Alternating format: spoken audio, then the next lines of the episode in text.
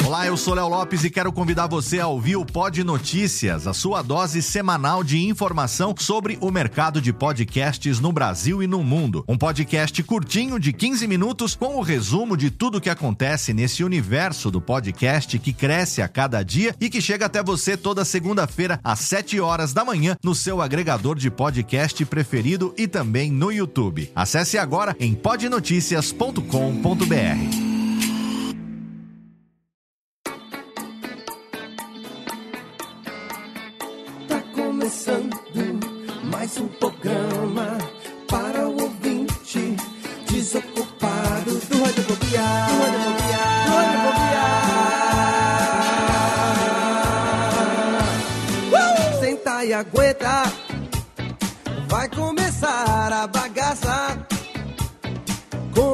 garbo elegância.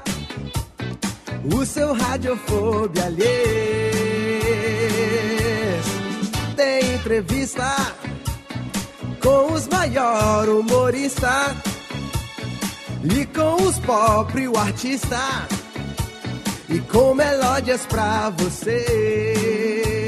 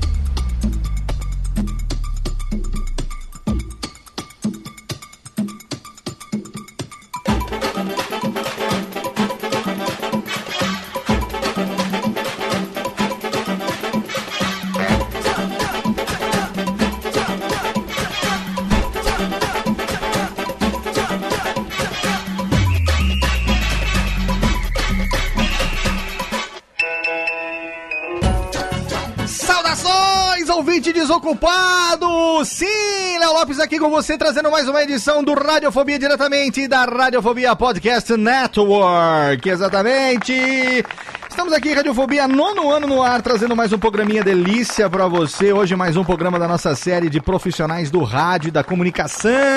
E nós temos aqui, além desse profissional do rádio, da locução, da TV, dos esportes, dos futeboles, nós temos também aqui um crossover, afinal de contas. Nós temos integrantes aqui que navegam por dois podcasts. Além do Radiofobia, nós temos aqui também meus queridos amigos que estão, além daqui, estão também no Pelada na Net, Peladinha hoje no Radiofóbias. E eu quero começar chamando ele diretamente de Rede Glóbulo de Comunicação e de Esportes, sei lá quais os canais, porque eu não assisto o canal ele, que ele apresenta.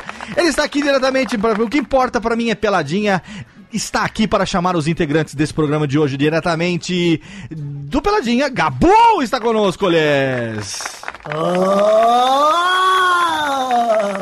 bem, amigos do Peladranet do Radiofobia, entramos ao vivo e definitivo para mais um Radiofobia, amigo. Ah, amigo, é com muito prazer, Léo Lopes, que eu tô aqui para chamar essa galerinha, começando por ele, o maravilhoso, sempre lindo, saco ruivo, Maurício Fati, tudo bom, Malmal? Tudo bem, Gaga? E com você? Olá, Léo Lopes, boa Olá, noite. Mal.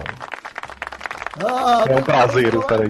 Como é que está agora o seu saquinho ruivo desse frio? Tá bem colidinho, mas tá, tá deixou um pouquinho o cabelinho crescer, Maurício? Tá parecendo um maracujazinho, tá? Enrugadinho, né? Vermelhinho. Mas tá, tá- tá parecendo uma, uma tartaruguinha. Parecendo o Ronald McDonald agora nesse friozinho. Sim, sim, aquele cabelinho vermelho dele tá idêntico. Muito bom. Quem está aqui também ao lado de Maurício Fátio, ele, o sempre Douglas. Douglas Lira, tudo bom, Douglinha? Ai, Gabu, eu tô muito bem, assim como o Maurício. Estou com o saquinho enrugado, mas não muito. Olha aí, Douglas, que coração. Não, não precisa saber a cor do saco do Douglas. Olha aqui também que o menino negro, o princesa, o príncipe lindo Vidani, tudo bom? Olha, Gabu, agora sim, passando essa vergonha em dois podcasts diferentes. Muito obrigado. Mas dessa vez aqui eu quero dizer que sou o único que sou membro de ambos aqui. Estou muito emocionado porque o Maurício ele resolveu se demitir da radiofobia. Vou colocar essa polêmica aqui. Meu Deus, meu Deus! É um traidor, é um Judas. É verdade. Maurício, ele, é, ele tem o. Ele é o único que passou pelo radio, Radiofobia até agora que tem o título de é, integrante ad eternum. Ele tem. Aí, chupa.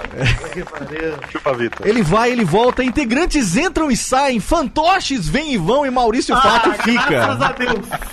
Entendeu? Olá, É. está aqui também, além de Vitinho, além de Babá, além de Douglas, além do Lauzinho, temos também ele lá diretamente da Rádio Globo, da Rede TV, e de todos os lugares onde ele pode estar. Marcelo Dual, Marcelo Narrador, meu amigo. E aí, gente, tudo bem? Boa noite. Pô, Léo, é prazer, Gabu, toda a galera aí, Vitor, Mal, Doug. É uma alegria estar com vocês aqui, viu? Eu sou fã de vocês do Peladinho que eu já participei, já foram lá na rádio, Ah, e também do Léo, que qualquer hora levo lá.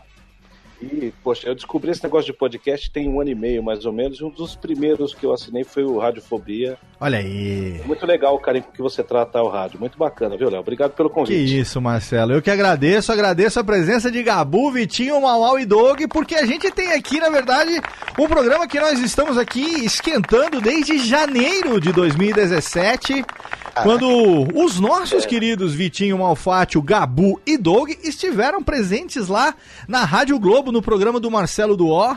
E aí eu lembro, fiquei muito feliz porque falaram do Zibi, me mandaram beijinhos. Nós fomos pela segunda vez, né? Porque Ah, já é. tinha em agosto, vai fazer um ano agora. Exatamente. De eu eu Chama nós, Marcelo! Chama nós! Marcelo, cuidadinho. Eu quero falar Exata. com o Casão, eu vi o Marcelo com o Casão. Olha aí. Pois é, mudou tudo lá agora, Mas eu né, quero cara? agradecer. A Globo, Na o verdade, que Casão- eu levava todo mundo, fazia o que eu queria e tal, acabou. É, mas na verdade o a Casão tá aqui. tá Eu tô aqui também, Vitor. Tô aqui junto também. Eu vim participar do o programa. Eu vim. Casão, par- você mete o pau no Fábio Carilli, mas ele é líder e vai ser campeão brasileiro. É, mas eu não sei, viu, Marcelo? Eu tenho minhas dúvidas que as coisas são. Parece que eu tô um pouco gripado. É rinite, é rinite. É a rinite, é a rinite tá atacando. Deu rinite. Obrigado, Casão, também pela presença relâmpago aqui no programa. A gente tem Marcelo do O, a gente tem um crossover com o Peladinha, sim. A gente tem hoje mais um programa da nossa série de profissionais do rádio e da comunicação. Com esse cara que é a simpatia em pessoa, um cara que tá há muito tempo obrigado, fazendo. Léo. Ah, você é doutor jurisconsulto em simpatia, o príncipe Ah. negro do futebol, moleque. Mas eu estou falando hoje de Marcelo do O, desculpe, portanto. portanto, Chupa, Vitor. portanto. Ah, chupo. Ó, Tony, que é isso, ó. Palminhas e vamos lá, porque a gente tem Marcelo Duá hoje no Radiofobia, totalmente fenomenal.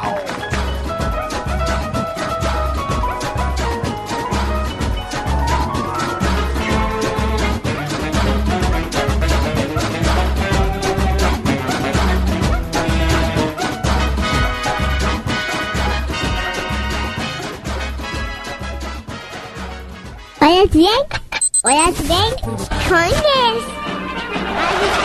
Radiofobia. Radiofobia.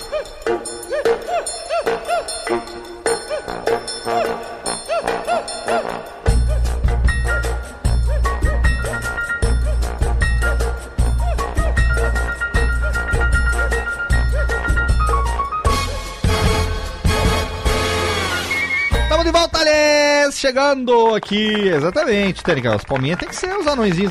Ainda tá meio frio aqui, mas, mas estamos aqui. Mais um Radiofobia no ar, mais um programinha da nossa série Profissionais do Rádio da Comunicação. Um crossover aqui, rapidola. Um crossover que acabou acontecendo naturalmente com o Pelada na Net, nossos queridos amigos do Peladinha. O melhor, atenção, Tênica Reverb, por favor.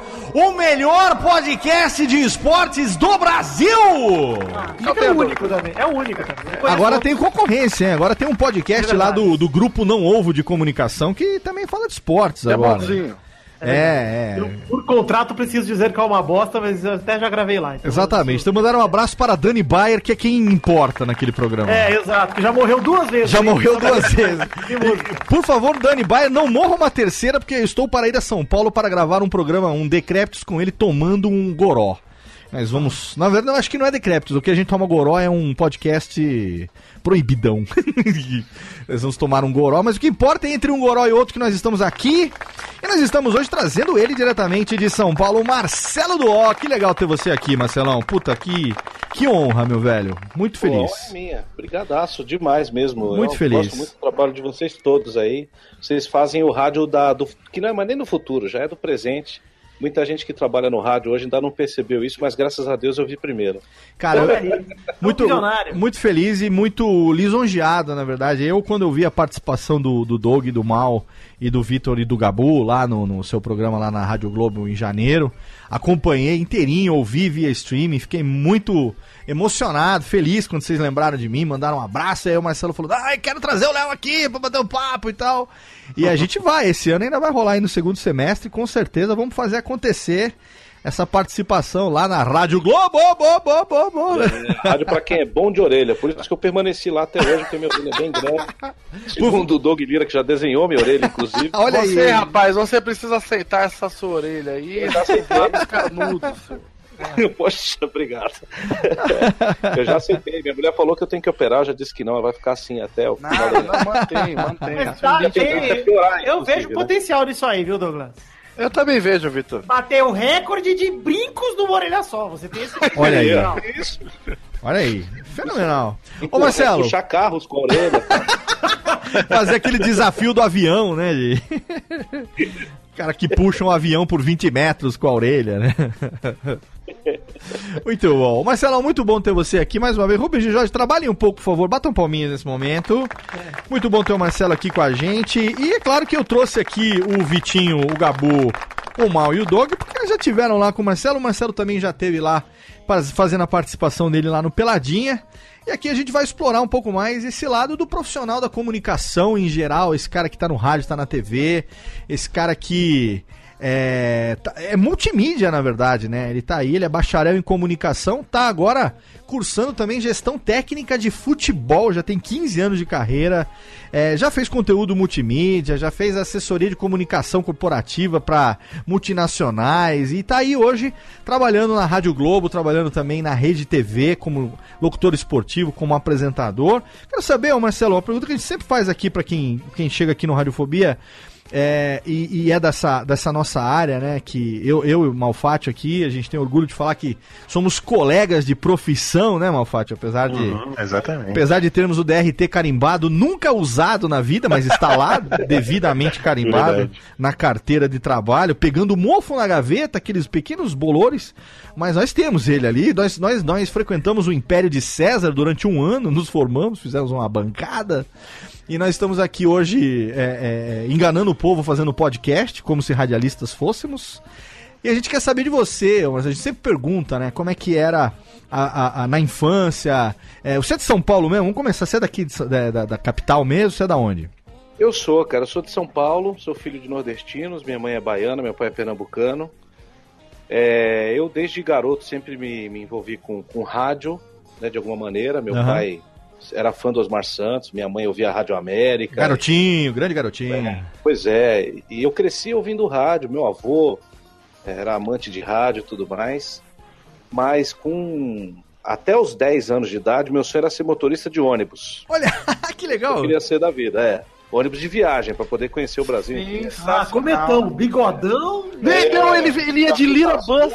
Lira E camisa azul e tudo mais. Mas você tinha alguma, alguma referência pra querer ser motorista de busão? Não? Não, não, a gente- eu viajava todo, todo ano para terra da minha mãe, lá, na, na- lá em Botirama, nas margens de São Francisco, lá na Bahia. Aham. E a gente ia sempre de ônibus, né? E eu achava chique os caras, né, de camisa social, óculos escuros, dirigindo aqueles ônibus bonitos e tal.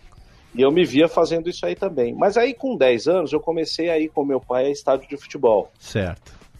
E aí a ouvir futebol no rádio, né? Porque eu acompanhava mais à distância, tal, ele sempre ouvia todo jogo. Mas eu comecei aí e eu ganhei um radinho de pilha dele e eu comecei a ouvir e eu ouvia todo mundo. Eu vi o Zé Silvério, eu vi o Fiore, eu vi o Osmar, eu via todo mundo. Aham. E aí, em 90, é, meu pai corintiano, né? A gente cresceu dentro de- da- desse caminho também. É, eu ia a todos os jogos do Corinthians naquele campeonato brasileiro de 90, eu fui com ele em todos os jogos no- no- no- em São Paulo. Aham.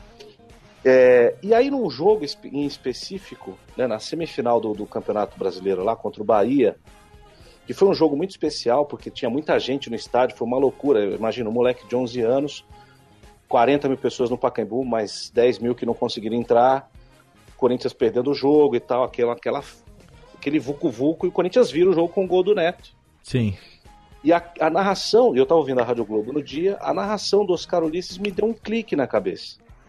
Eu fiquei procurando de onde é que veio aquele cara vibrando daquele jeito, falando Aham. daquele jeito. E aí depois meu pai comprou o disco do, do- que a Rádio Globo vendia, com a campanha inteira, com todos os gols e tal. E aí eu comecei, eu jogava o botão em casa, narrando, gravava as vinhetas da Rádio Globo, ouvia o disco e ficava repetindo, Cara, repetindo, que tomava banho, narrando e tal. Guardei o texto daquele gol. O, o Oscar falou assim, ó. é, barreira formada na entrada da grande área. O clima é ótimo na esperança de, eh, na, na cobrança de falta. A esperança, Neto ajeita, Márcio vai lá, conversa com ele, o Corinthians pede passagem para tentar o segundo gol do jogo. Neto na bola, pé na esquerda pro gol. Eu decorei esse texto, tá aí na minha cabeça até hoje. E aí, naquele dia, eu falei, meu, é isso que eu quero fazer. Olha que legal, cara. Eu quero narrar futebol. E aí, só que eu guardei pra mim, né? Eu não falava nada. Porque isso era, imagina, pra quem. Eu cresci no Capão Redondo, né? Um bairro da periferia de São Paulo e tal. É nóis, Eu mano. nunca ia conseguir chegar na Rádio Globo, né? E aí, quando eu fiz 12 anos, meu pai trabalha no Colégio Rio Branco, até hoje, tá há 40 anos lá, eu ganhei uma bolsa Aham. pra estudar lá. E aí meu pai falou, "Ei, você quer fazer o que da vida? Porque eu jogava bola na época, tal, em Itapecerica, tal. Você vai fazer o quê? Vai trabalhar, tal? Eu falei, não, eu vou estudar no Rio Branco, porque eu vou ser jornalista e eu quero ser narrador de futebol e eu vou trabalhar na Rádio Globo com Oscar Ulisses. Que legal, olha só, cara. E aí eu, isso foi uma perseguição na minha vida até 2015, era, era o que eu. Era a minha obsessão, entendeu? Até chegar lá em 2015, entendeu? Foi, foi meio assim que eu construí minha vida. Então eu nem sabia que não precisava fazer jornalismo para ser narrador. Eu fiz porque eu achava que precisava. Sim. Então fiz jornalismo. Peraí, aí não precisa? não precisa. Ah, o meu. universo se abriu diante do Sim, Você não Tem precisa. potencial. Ô, Vitor, você não precisa nem ser jornalista para ser jornalista. Exatamente. Exato. Exatamente. Falou exatamente, exatamente. É isso. É perfeita a frase. Então eu fiz porque assim, pô, se eu não conseguir, eu consigo pelo menos estar perto disso de alguma maneira. Por isso que Sim. eu fiz tudo isso que você falou aí. Né, eu já fui, já trabalhei um pouco de tudo em, em comunicação, né? Eu, já, eu trabalhei no Portal Terra há muitos anos, Aham. é, fui repórter, fui editor, fui subcoordenador, fui de tudo que você possa imaginar, eu já fiz. Ô Marcelo, você tem que É, mas idade, mas- velho? Que idade? Qual, Pra chegar na Rádio Globo, né? qual a sua idade? eu tenho 38 anos. 38 anos. É, então, a, a, a- Puta que pariu, o Marcelo é mais novo do que eu, tô me sentindo tiozão da goiaba agora. Calma, Léo. Não é porque o cara é mais novo que você e tem mais CS que você que você é um fracassado. Exa- eu sempre me sinto isso. Eu sempre. Eu sempre fico triste quando acontece isso e aí me dá vontade. A Té- Técnica não faz isso, Técnica, filha da puta. Não, não quero. Não quero essa musiquinha do Hulk Lazarenta. Não Tudo bem chorar, Léo. que dá vontade, sabe? Ter um. Tudo bem chorar. Bate uma coisa assim, uma angústia, um negócio. É Não vai, sempre que a gente percebe o quanto a gente é fracassado, Léo. Pode chorar. não vai botar reverb, não, filha da puta. Ela botou. Ela botou reverb na minha voz aqui. Eu não quero. Podia ser Tira. pior, Léo. Você podia estar com um fantoche. Você podia ser orelhudo. Ah, eu vou tirar até a música. Tira então, Técnica, essa aqui. Bota outra então aqui. Bota o melô do Danone, só pra ficar feliz, vai. É, não, mas ó, tô falando por causa do seguinte: é, os radialistas que a gente bate papo aqui, os, os profissionais de comunicação que têm mais idade do que a gente, né? É, é comum que esses caras eles tenham se formado no rádio daquela maneira moda antiga que é assim o cara que era o chato de rádio que acabou se tornando alguma coisa dentro da rádio e que foi galgando até que um dia alguém desse o microfone pra ele falar alguma coisa e que depois ele, entendeu? O cara que vai se formando por osmose ali dentro do rádio por conta disso. A gente já é de uma geração que você já tinha uma legislação específica, ainda mais você estando na grande São Paulo, então, é, principalmente São Paulo capital, assim, é, a exigência é, da formação, é, ainda que seja no curso técnico, até porque não tem faculdade que forma locutor, é curso técnico, ou é Senac, ou é rádio oficina, enfim, né? É, do DRT para você poder entrar na rádio e tal. Agora tem muita gente que tem, por exemplo, o objetivo de ser locutor, que acaba entrando em outras funções até que consiga é, é, é, uma oportunidade no microfone. Né? Eu queria saber como que aconteceu no seu caso, não especificamente a Rádio Globo, que a gente vai chegar lá ao longo da sua carreira, mas como que foi a partir desse momento que você decidiu, né, que você, enfim, que é, deu esse, essa, é, como falar, essa, essa estrelinha que piscou, esse plim né, de que eu quero fazer isso quando você ouviu é, o, o campeonato de 90, até você conseguir pela primeira vez estar na frente do microfone é, fazendo uma narração. Como, como que foi o teu caminho até, até chegar atrás do microfone? Então, eu, eu, assim, eu fiz jornalismo, né? E até lá eu ficava brincando em casa, narrava jogo de botão em casa. Aí Eu comprei um computador e comecei a, a narrar jogos de, de FIFA, ou ouvia jogo na televisão, gravava no computador e, e guardava pra mim, porque eu era tímido demais.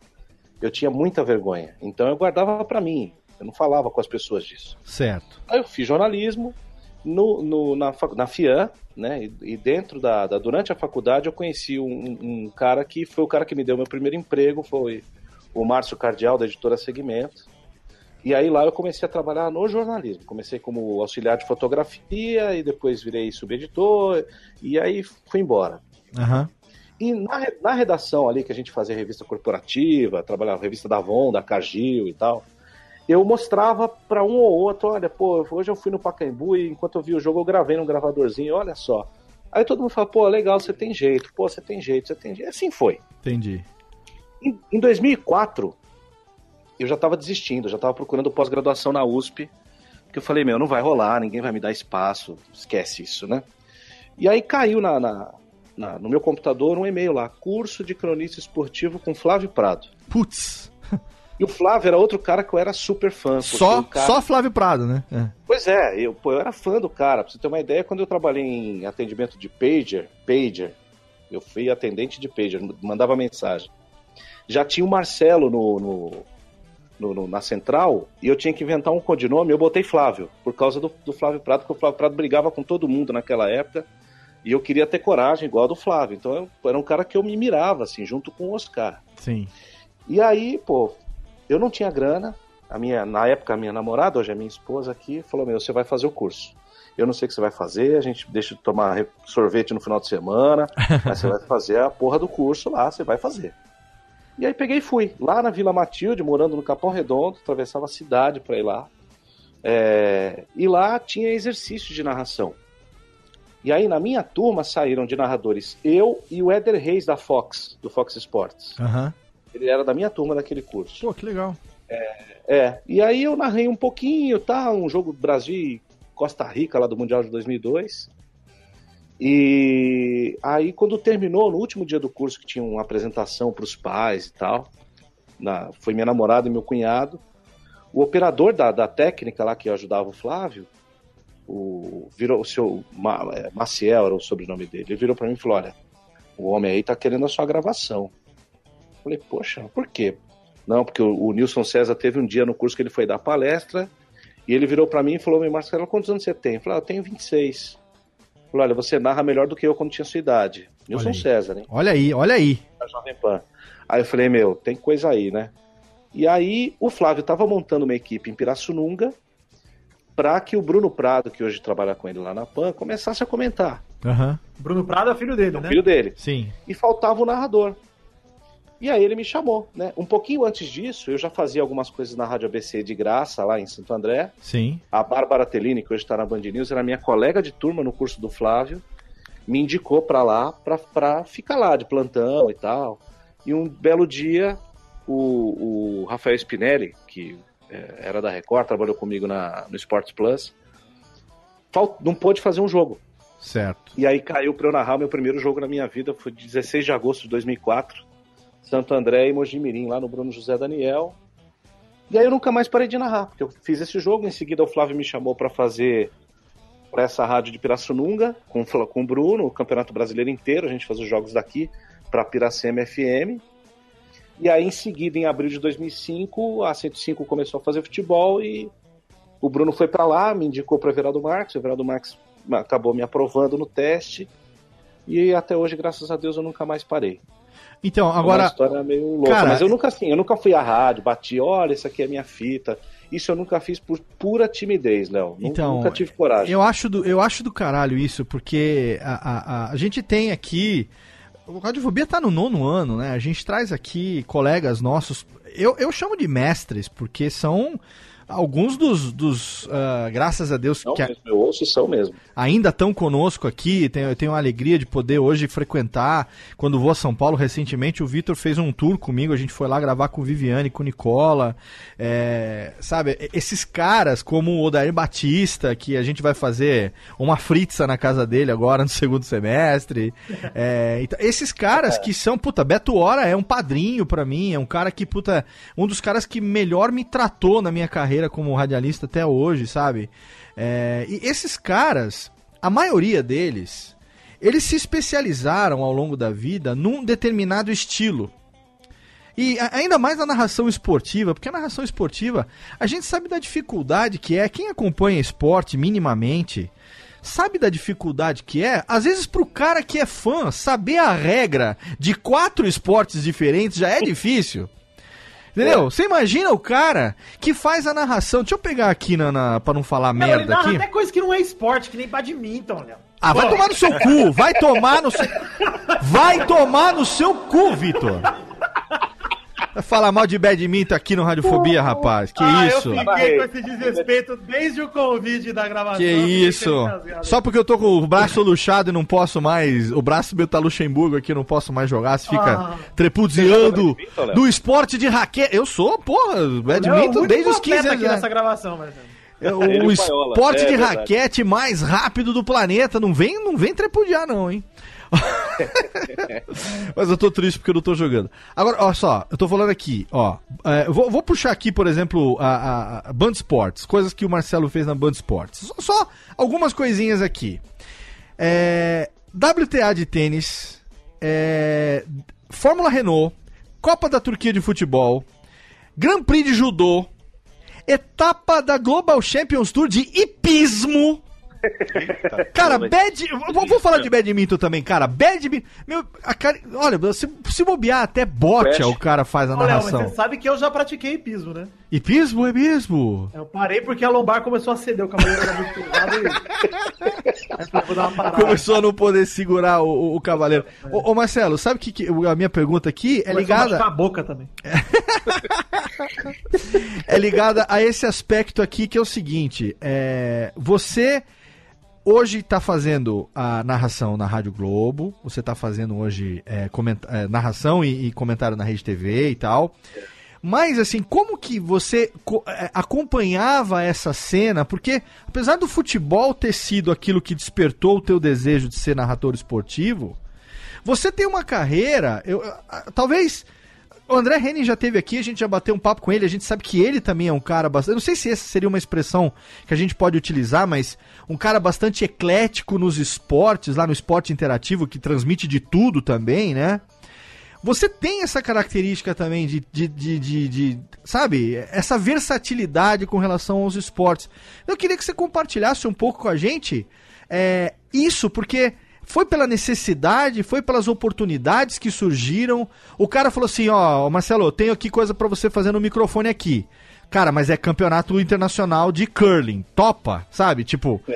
E aí você fala, Léo. meu, escu- aí você vai estudar, vai agarrar a oportunidade. Como que foi montar esse, currículo tão diverso de esportes assim, cara? Pois é, isso foi meio necessidade mesmo, porque eh, quando eu entrei, isso começou quando eu entrei no Terra em 2007. Certo. É, o Terra me contra... Eu já tinha feito lá uma Copa do Mundo em 2006 e a gente fazia como freelancer a narração do Campeonato Português de Futebol. Tá. Eu e José Maria de Aquino, olha os caras com quem eu já trabalhei. José Maria de Aquino foi o cara que fundou o Globo Esporte Só, aqui em São Paulo nos anos 80. só nego pequeno, né? É, é nível Amando Nogueira, assim, um cara animalesco. Foi Aham. meu comentarista, olha, quer dizer, eu fui narrador dele, né?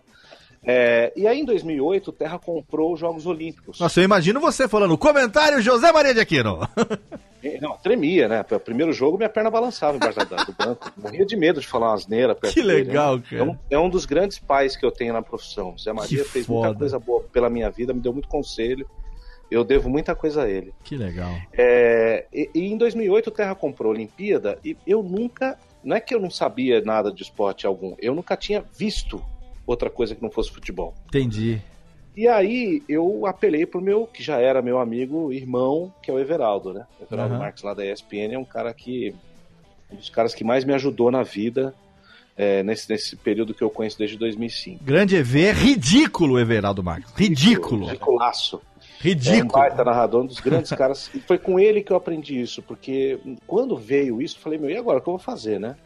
Porque, assim, eu era um narrador contratado. Lógico que tinha várias pessoas lá que. O Hugo Botelho, o Milton Rodrigues está na Fox, o, o, o pai do Felipe Andreoli, Sim. é, que também fez essa Olimpíada com a gente e tal. E eu cheguei, Veraldo, Luiz Andreoli, né? Luiz Andreoli. Eu falei, "É, Everaldo, eu não sei por onde começar. E aí ele virou pra mim e falou assim: é o seguinte, ô, ô Marcelo, você, você. Narrador de futebol, tem um monte. Tem um monte. Se você quiser ter um destaque para que as pessoas lembrem que você exista, aprenda outros esportes. E aí eu fui atrás. É lógico que a Olimpíada de 2008, o começo, principalmente a primeira semana, foi uma tragédia.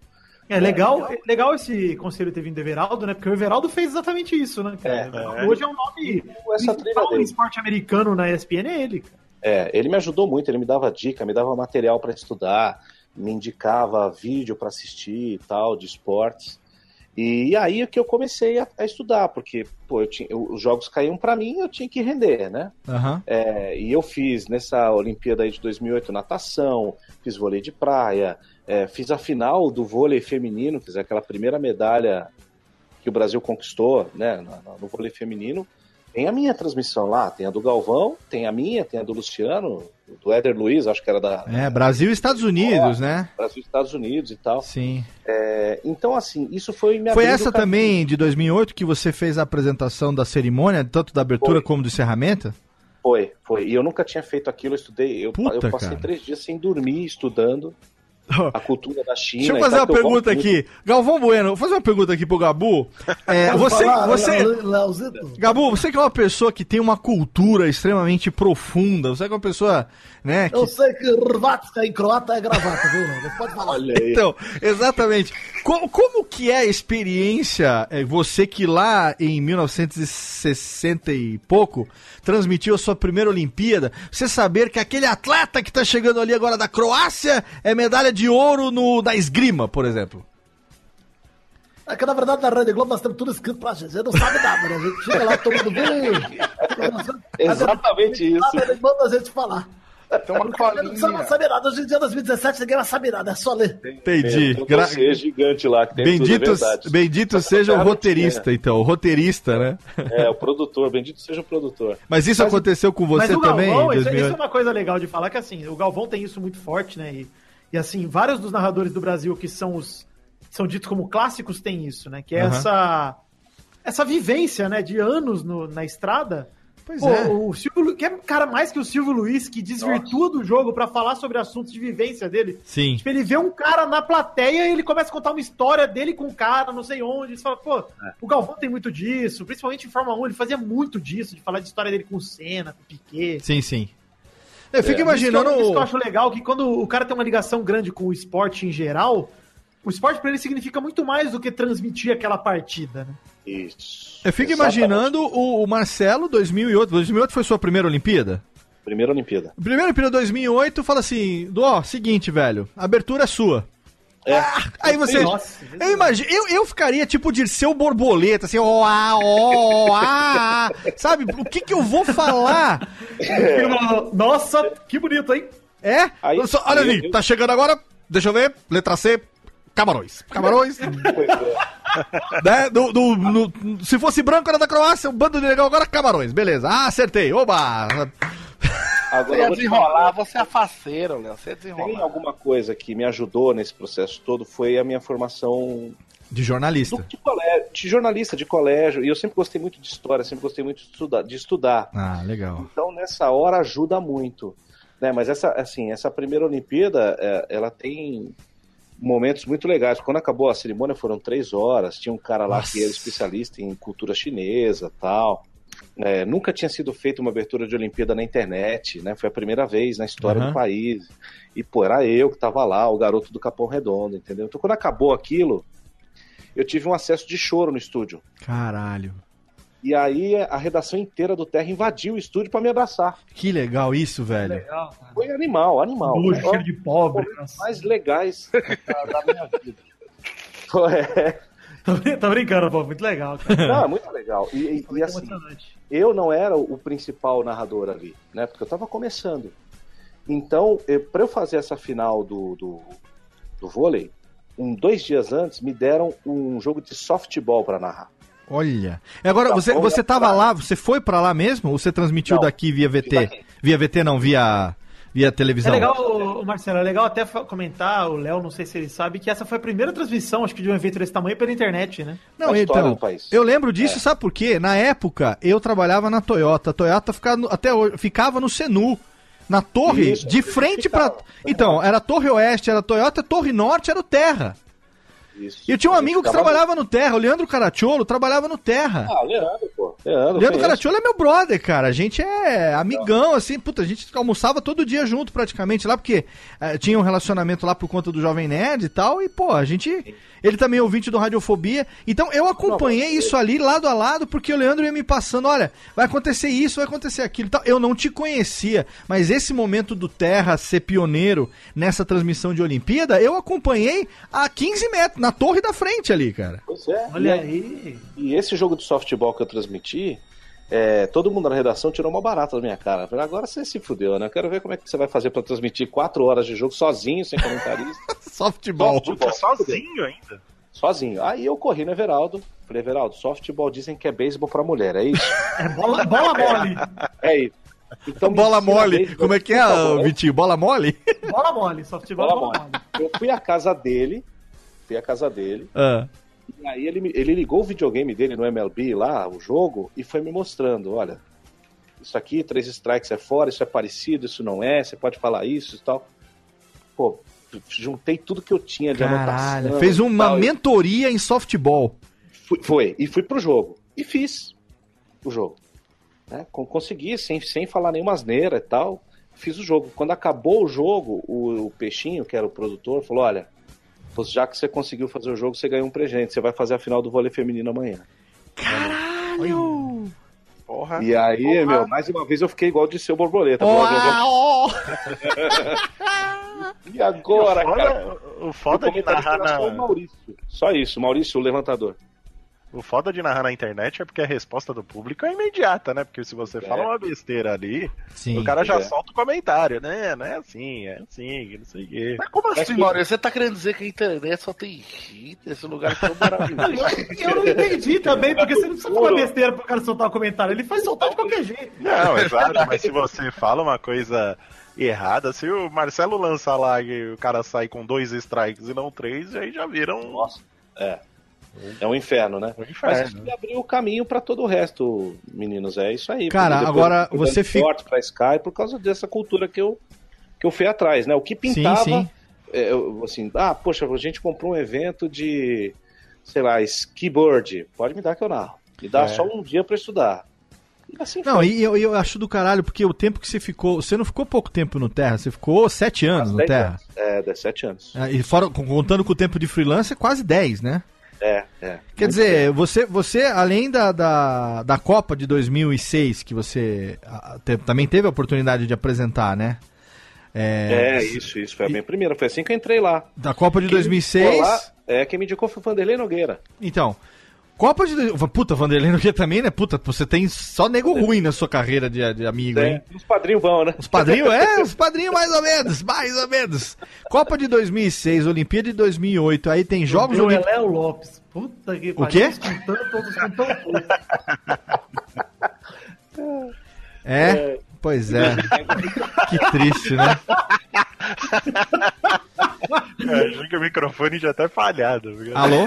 Alô? Acho que vai Alô? rolar uma DR depois. Alô? Mas sabe qual que é a minha alegria? É que o discípulo supere o mestre. É isso aqui é o mais bonito de tudo. Hoje, Vitor é muito maior do que a radiofobia, é muito maior do que o Lopes. Hoje é o príncipe negro do futebol, moleque. Entendeu? O Cristiano Eles- Ronaldo da, do podcast. É praticamente- Ronaldo Negro. É o Cris Cris negro da internet. É isso que vale, é isso que importa. Muito obrigado, Léo, pelo respeito que eu não te dei e você me deu. Eu agradeço. Sim, eu devolvo em amor as pedras que me jogas. Ah, e me devolve em prints para a barba, usado aqui. É, peitos para a barba, muito bem. Na, na esperança de que um dia você a tenha, né, a barba. Exato. É, você vai ter com que usar isso. Deixe de ser imberbe e vire um barbado. O, o, Dó, agora olha só, é, Olimpíadas de Inverno 2010. Foi. Ah, aí, Copa, a, a- a cobertura da Copa do Mundo 2010, aí você foi pra lá. Aí eu fui pra lá. Foi a primeira vez que eu saí do Brasil. Aí que eu quero saber. Cara, o que eu que- eu quero saber é o seguinte: uma coisa que eu fico muito é, é, é, emocionado sempre que eu escuto é quando alguém conta uma história da realização de um sonho. Sabe? E eu tenho certeza que pra você, fã de futebol, um cara que sempre é, é, quis. O primeiro, o primeiro desejo que teve com relação a microfone foi com relação a futebol tá lá cobrindo a primeira Copa do Mundo ali em loco, foi a com certeza foi a realização de um sonho, sem dúvida nenhuma. Eu quero saber como Nossa, foi isso, falar. cara. Como foi esse, esse, esse período lá? Assim, eu quero saber não só a parte profissional, mas também você, assim, como pessoa, teu coração, tua, tua, a tua alegria. Como que foi, cara? Cara, você sabe que eu vim me ligar no tamanho daquilo tudo. É, não foi nem na viagem, não foi durante as nossas entradas ao vivo de lá do clube de golfe que a seleção ficava. Aham. Eu vim me ligar quando eu consegui assistir ao único jogo de Copa do Mundo que eu vi no estádio na minha vida, que foi Espanha e Paraguai, Certo. no Ellis Park. Porque até lá você está trabalhando, você está lá preocupado com a cobertura, o que você vai fazer, o que você não vai, notícia, e vai cobrir treino. É uma loucura, você trabalha 20 horas por dia. assim. Sim, sim. Então você não tem tempo para pensar. E aí, um belo dia, eu- eu- o Brasil já tinha se ferrado, né? Então Aham. fiquei mais livre lá. E olha, você vai lá tirar o ingresso, você pode ver o jogo. Cara, quando eu entrei no estádio, sentei na tribuna de imprensa e vi aquilo tudo, eu voltei no tempo e falei, cara, aquele garoto lá do jogo de botão, do bairro mais perigoso de São Paulo, olha onde eu vim parar, velho. Ai, que legal, cara. Eu tô vendo um jogo de Copa do Mundo aqui na África do Sul, na puta que pariu. É logo Mas eu tô vendo um jogo de Copa do Mundo, cara. Que E lá não tem nego cantando Eu sou brasileiro com muito orgulho e muito amor, não. Não, não, tinha uma vuvuzela. Vuvuzela, é lá na Vuvuzela! Tanta vuvuzela na minha cabeça. Mas foi uma experiência, cara. Eu acho que eu só voltei a sentir isso de novo quando eu estreiei na Rádio Globo, no dia do meu primeiro jogo. Cara, que legal. O negócio fala assim, cacete, olha onde eu cheguei, cara. É animal, é animal. É um negócio que não dá pra descrever em palavra, entendeu? Aham. É, mas foi muito legal, porque eu, eu, além de é, de estar lá, eu pude aprender a fazer um monte de coisa que eu nunca tinha feito, né? Cobertura de reportagem na rua, a convivência com o Zé Maria, como, né, todo dia, as coisas que ele me ensinava, que a gente ia fazer matéria junto, e ele mostrava, pô, já tive aqui, a Mandela teve aqui, a gente foi na casa do Mandela, onde ele Caralho, morou. que foda. Cara, olha, foi uma das viagens mais legais que eu já fiz. E é, foi aquela hora que você fala assim, pô, cara, você tá chegando onde você quer. Aguenta mais um pouquinho que você vai chegar. É, Eu não consigo, é, assim. Olha, eu tô falando sério. Eu, eu conheço um- uma quantidade expressiva de colegas desse meio. É, não tanto quanto você que tá nesse dia a dia, obviamente. Agora, poucos têm um currículo como o seu, cara. Porque, cara, é uma coisa absurda a quantidade de é, modalidades diferentes que você já narrou é, em torneios diferentes. É. né? Isso exige que a pessoa. Cara, é, você tem que desenvolver uma, uma flexibilidade, uma versatilidade. Porque assim, quem se engana achando que locução esportiva é tudo a mesma coisa. Cara, Imagina. o cara tá totalmente, totalmente errado, porque na- o timing de, de cada esporte varia totalmente. Sabe? Claro que eu não vou falar da regra, porque é óbvio, a regra e, e os participantes e tudo, a, a, a, a tradição de cada torneio e tal. Mas o timing de narração de cada esporte é totalmente diferente. Né? Então eu quero entender um pouco, porque aqui eu vejo na sua, na sua formação, aqui na sua na formação, no, seu, no seu currículo, que enquanto você estava no Terra, você também fazia é, Sports Plus paralelamente, fazia Rádio 105 paralelamente também. Você tinha um monte de coisa que você fez ao mesmo tempo. Como é que você, como é que você rebolava e se virava nos 30 com tudo isso, cara? Cara, primeiro eu tenho que dizer que eu tenho a, a esposa mais legal do mundo, né? Porque ela Porra! conseguiu aguentar tudo isso sendo viúva de marido vivo, né? Puta, pa, É. pa, cara, Técnica, por favor, aqui. O Técnica, a, a Técnica tá embasbacada aqui, tá emocionada. O que, que é, Técnica? Queria ter um marido assim? Não, você não vai conseguir tão cedo, querida. Não, Não. marido assim que não fica em casa nunca. Que não fica né? em casa nunca, é. A Técnica tá aqui batendo as palminhas porque, olha, eu vou falar um negócio pra você, não é fácil, cara. Não, não é fácil. E, e assim, e tudo porque, né? Era o que eu falava, e, e a gente sempre conversa muito sobre isso, e teve, claro, muitos momentos da minha vida que eu pensei em parar. Aham, E a gente é sacaneado às vezes, ou não tem espaço que acha que deveria ter e tal. sim. E ela Fala isso pra mim que sou desenhista. cara. Pois é. Então, e, Não, você não gente merece, né, Douglas? Não tem pai famoso, não tem pai rico, né? E o sobrenome é feio, tudo contra. Então você. E ela sempre lá, meu, vai que você consegue. Então chegou um. Quando as portas começaram a se abrir para mim, a partir de 2010, principalmente, que eu comecei a fazer coisa no Band Esportes e tal, e veio a NBA na Sky, que não era Sports Plus, era um canal da Sky e tal. Eu falei, meu, eu preciso pegar qualquer experiência que eu tiver, porque eu preciso mostrar o meu trabalho para as pessoas Sim. né? Então, eu saí primeiro de um momento assim, Léo e amigos, eu, eu precisava aprender as regras, primeiro. Certo. Né? Eu precisava entender como é que funciona o esporte, preciso entender depois como que as pessoas falam sobre esse esporte. Aham, Quem joga badminton, como é que ela se comunica? sim. Que gíria que ela usa? É, o que, que é, o que, que faz ela se sentir emocionada jogando aquilo lá? Porque esse, é- esse é o nosso combustível. Eu até escrevi sobre isso, isso ontem, que o Menon botou uma coisa sobre voleibol lá no blog dele. Eu gosto muito do Menon, mas de vez em quando ele exagera. É, diz que não gosta de vôlei, isso causou um rebuliço. E... Porque todo esporte, todo esporte, qualquer um. Não só como faz para ganhar ou perder, para pontuar, não, mas o que que chama a atenção de quem joga naquele esporte? Por que que ele, onde as pessoas veem beleza, onde as pessoas veem força, raça, técnica, tática, e você tem que traduzir isso para as pessoas. Aham. Porque a nossa função como narrador esportivo é essa. Veja, por exemplo, o que o Everaldo faz com o futebol americano, Nossa o que o senhora. Luciano do Vale fez pelo voleibol, o que o Marco Antônio Matos fez pelo voleibol, o que o Álvaro José fez pelo basquete, tantos e tantos caras, né, que poxa, que já transmitiram tantas coisas aí. O que o Vanderlei Nogueira faz pela São Silvestre, ouça uma São Silvestre na Jovem Pan. Sim. Aqui vale uma menção honrosa ao, ao Luciano do Vale, porque é um cara que a gente já falou dele aqui também no programa. Vale que- mesmo? Vale, vale. Vale, se vale com dois L. Se vale. A gente já falou dele aqui também no nosso programa com o André Henning, que também é, é um cara fenomenal. Fica o link aí no post pra quem não ouviu o programa que a gente gravou com o André Henning. O Luciano do Vale, ele trouxe esportes ah, ah, alternativos pra televisão numa época em que só se falava de futebol. Ele transmitiu sinuca, pô. Sinuca, pô, Rui Chapéu, Rui velho. Chapéu, Rui Chapéu. Não, Maguila, Ah, cara. Quem seria. como marca isso, todo mundo lembra. Exatamente. Tá? Todo Quem seria. Quem da seria. transmissão. Então eu fui descobrindo que o meu papel, né, é, ficava aquela. Mas qual é o seu propósito, né? Todo mundo pergunta isso hoje em dia. Qual é o seu propósito? Eu, meu propósito era entrar na Rádio Globo. Pô, legal. A partir que eu cheguei nesse momento, eu fui olhar para trás, tudo isso que você está relatando aí do meu currículo, que eu já fiz, Sim. eu comecei a pensar, cara, o papel de um narrador é esse.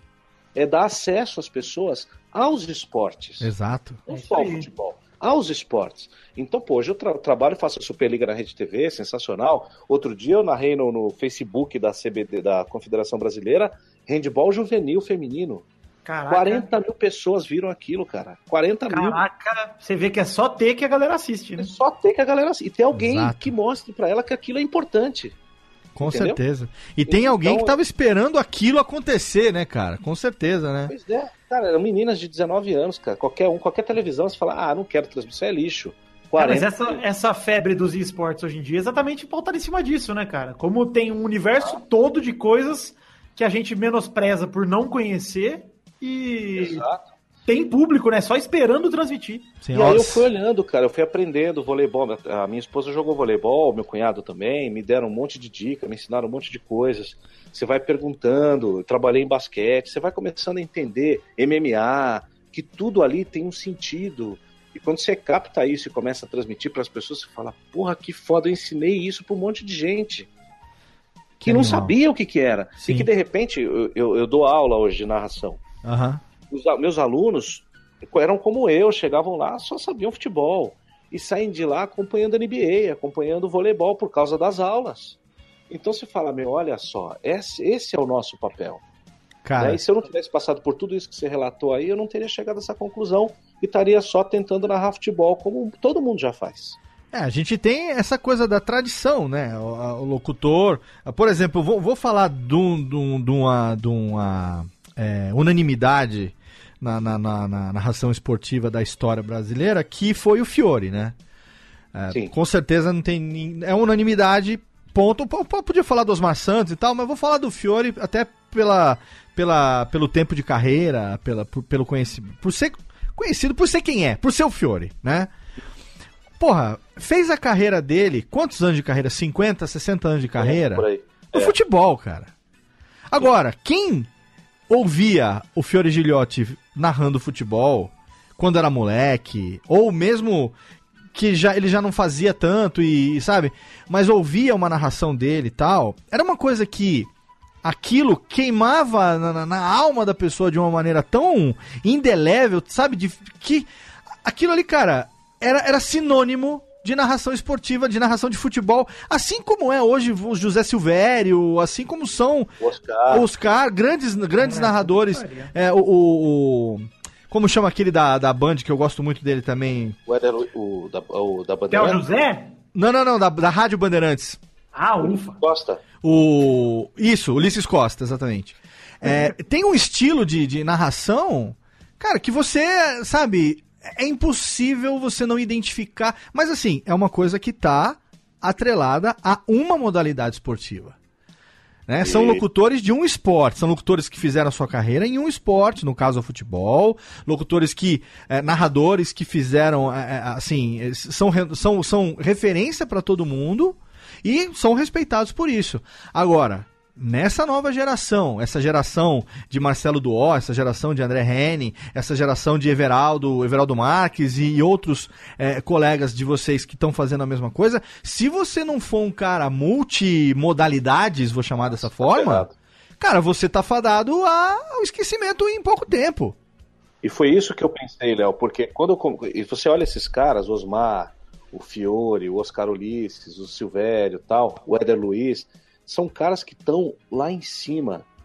E eu olhava pra mim e falava assim, gente, é, eu não vou chegar, talvez agora, perto do que esses caras fizeram. Aham. Né? Esses caras são gênios.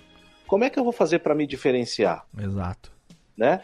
Então, quando eu comecei a fazer essas outras modalidades, a gente, você vai vendo que vai saindo, que o pessoal vai gostando, que seu chefe está gostando e continua te escalando. Eu falei, meu, é por aqui que eu vou. Porque é, é, por mais que eu possa não ser o primeiro ou o segundo, essas bobagens que tem por aí hoje em dia, Ah, é mas você quebra o galho do teu patrão, cara. Você segue, serve ao seu patrão. Seu patrão Sim. precisa de alguma coisa, você tá lá. Entendeu? E aí você vai ficando no mercado. E, e foi assim, né? Que eu fui construindo a minha carreira. Eu acho que é, nem todas essas quase 40 modalidades que você já viu aí que eu já fiz, nem todas eu fiz corretamente, com, é, com total conhecimento. Nem todas as transmissões ficaram animais, entendeu? Mas se você traçar uma média, eu acho que eu consegui cumprir a missão, que era explicar para as pessoas o que, que era aquilo, Sim. né? Eu acho que isso aí eu consigo fazer legal. Pô, cara, é a entrega, né? Eu acho que a entrega é, uma coisa. A entrega. A entrega é um negócio. Cara, ô, ô, Gabu, emocionado, eu tô emocionado aqui, Gabu. É, realmente é uma história bonita, uma história bem interessante, a história do Marcelo, mas você sabe, eh, Léo, que não é simplesmente ele falou aí. Eu falo do meu livro do Fala Galvão, que o narrador ele é o vendedor de emoções, amigo. Então é Eu basicamente isso que o Mar... eu também li, eu também li, eu escrevi, inclusive. Mas é um livro que eu esse, e realmente é verdade. O narrador ele tem essa missão de vender as emoções do que ele está narrando para o público, mesmo que não conheça, ele tem que se sentir emocionado, tem que se sentir tocado. Olha aí. eu o, menino, é, o menino Marcelinho, ele faz isso muito bem. Não, eu acho que tem sim. A gente tem que entrar no que você está fazendo, né? Assim, é, eu tinha uma dificuldade no começo da minha carreira, é, que eu entrava demais na, na, na pilha do jogo. Então eu, eu narrava muito alto, eu gritava, às vezes me exaltava e tal. Aham. principalmente na 105, né? E, e aí o Oscar foi tirando isso de mim. O Oscar, fonoaudióloga que eu tive, que eu fiz um tempo, é, foram tirando isso de mim, né? Para que eu não arrebentasse as minhas cordas vocais também, né? Sim. Aham. Mas, ô, Marcelo, é legal sobre os esportes e tal, sobre essa gama toda de esportes que você já narrou, que o, o que eu acho que o diferencial do Marcelo, enfim, de outros narradores que são como ele, sérios na, na profissão, e não pela grana e tudo, é porque você, querendo ou não, foi atrás de se interessar pelos esportes, né? Você não simplesmente falou, ó, eu tô escalado, eu vou aprender o mínimo aqui e vou fazer arroz com feijão. Arroz com feijão. É isso. Deu é o que é aquilo, né? Isso pra mim que é o importante. Porque quando a gente faz as coisas com um.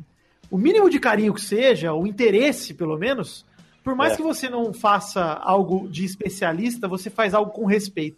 Quando você faz com Pela parada, por quem tá assistindo, né?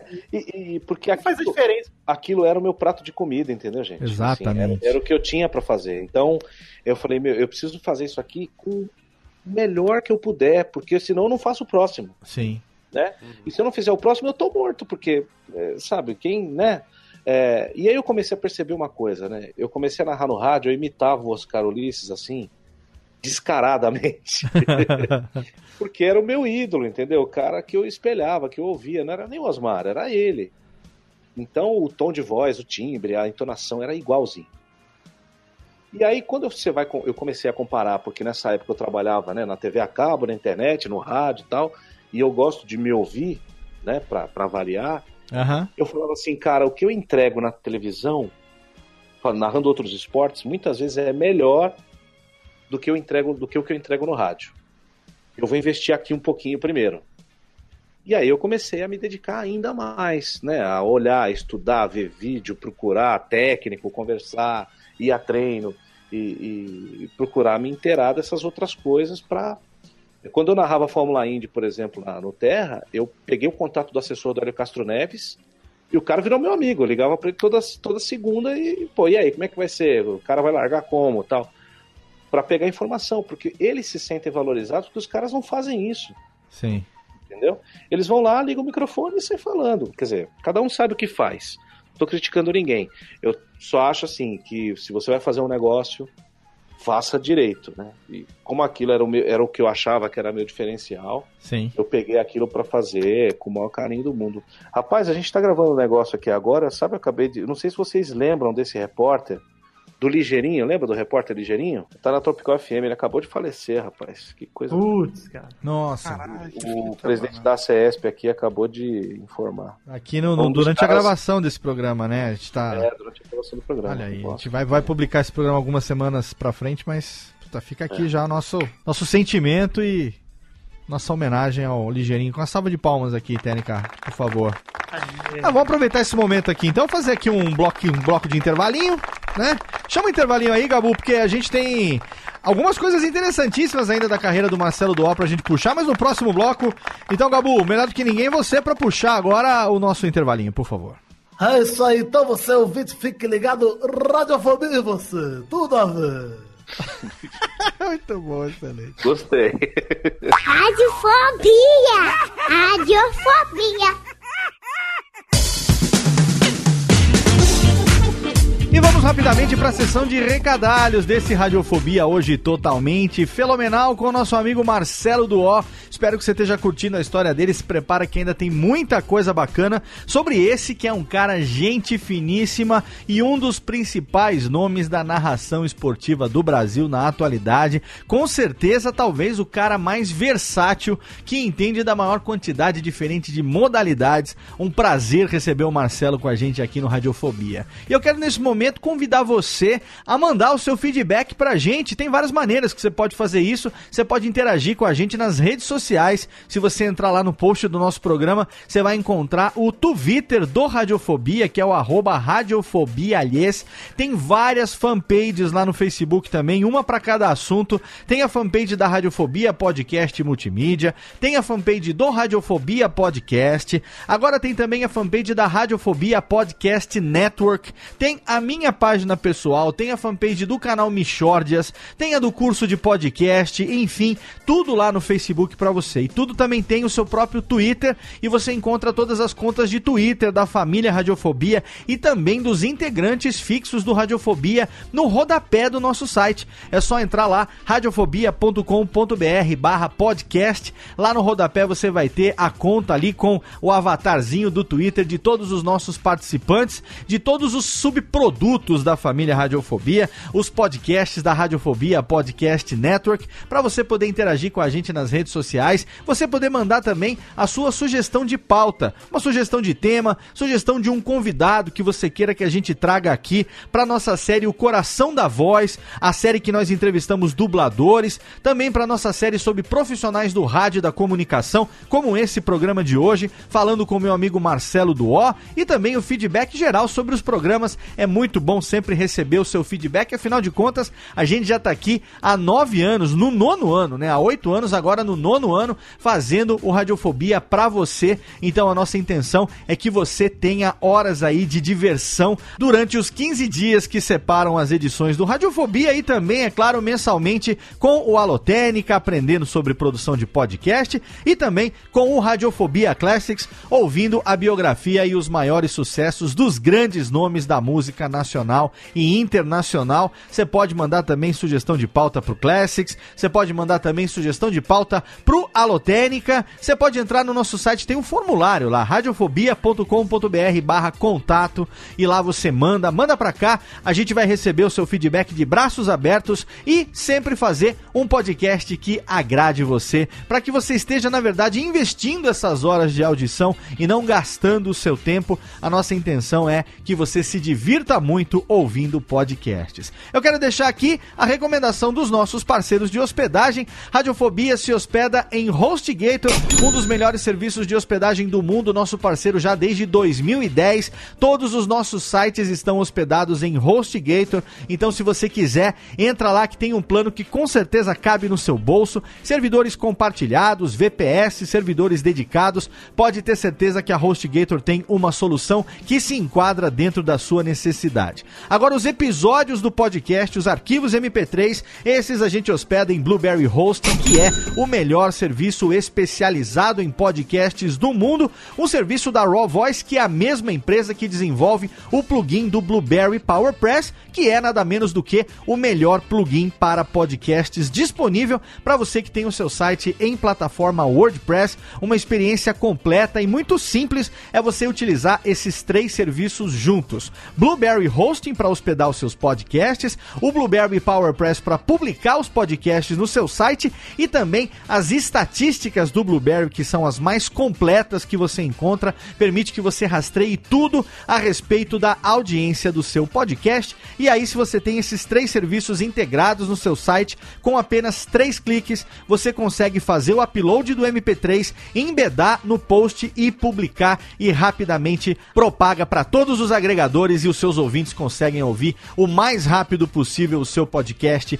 assim que ele é lançado. HostGator e Blueberry Hosting, os parceiros de hospedagem, que é só você entrar lá no nosso site radiofobia.com.br barra podcast. Lá no rodapé tem o banner dos dois serviços e Blueberry Hosting, se você assina pelo link do banner do Radiofobia, você ganha o primeiro mês na faixa. O primeiro mês é de graça, degustação para você fazer a migração de todos os seus episódios e experimentar o conforto do melhor serviço de hospedagem de podcasts do mundo, como nós fazemos aqui com todos os podcasts da Radiofobia Podcast Network para você. Agora, Técnica, roda a vinhetinha e vamos voltar, porque tem ainda mais da metade do nosso papo hoje com esse cara que é amigão, gente boa, Marcelo Duó hoje é o convidado do Radiofobia. Radiofobia. Radiofobia. Radiofobia. Radiofobia. Radiofobia.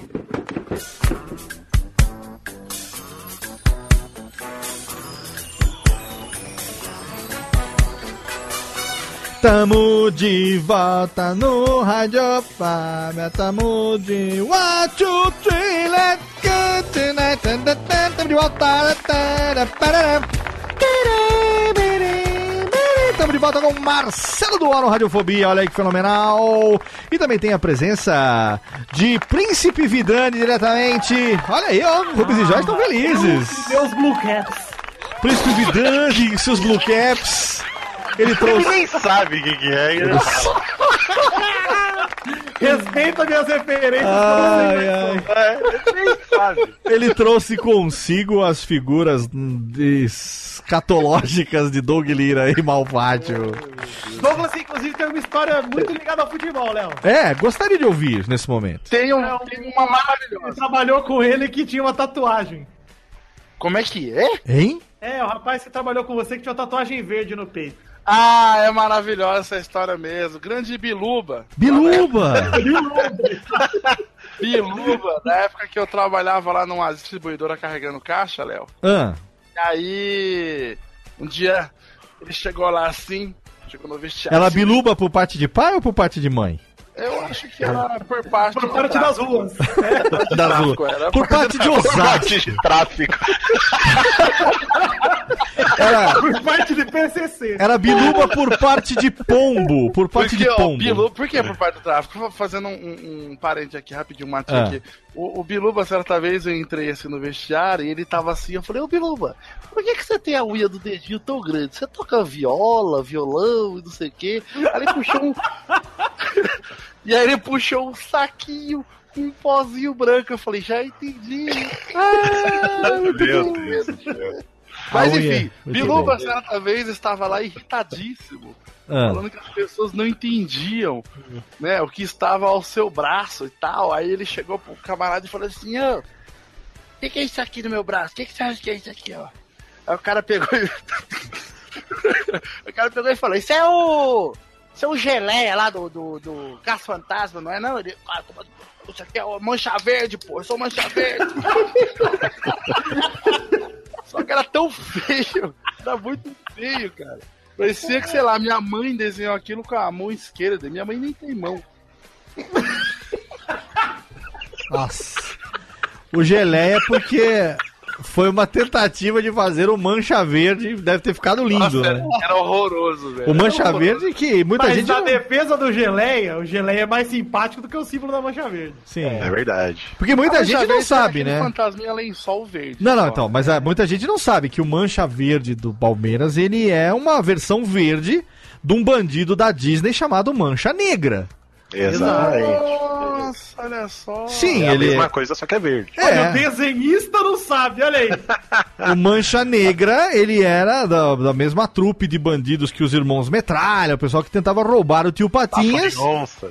É, bafo de honra, fizeram um Mancha Negra e aí o Mancha Verde pra... pra...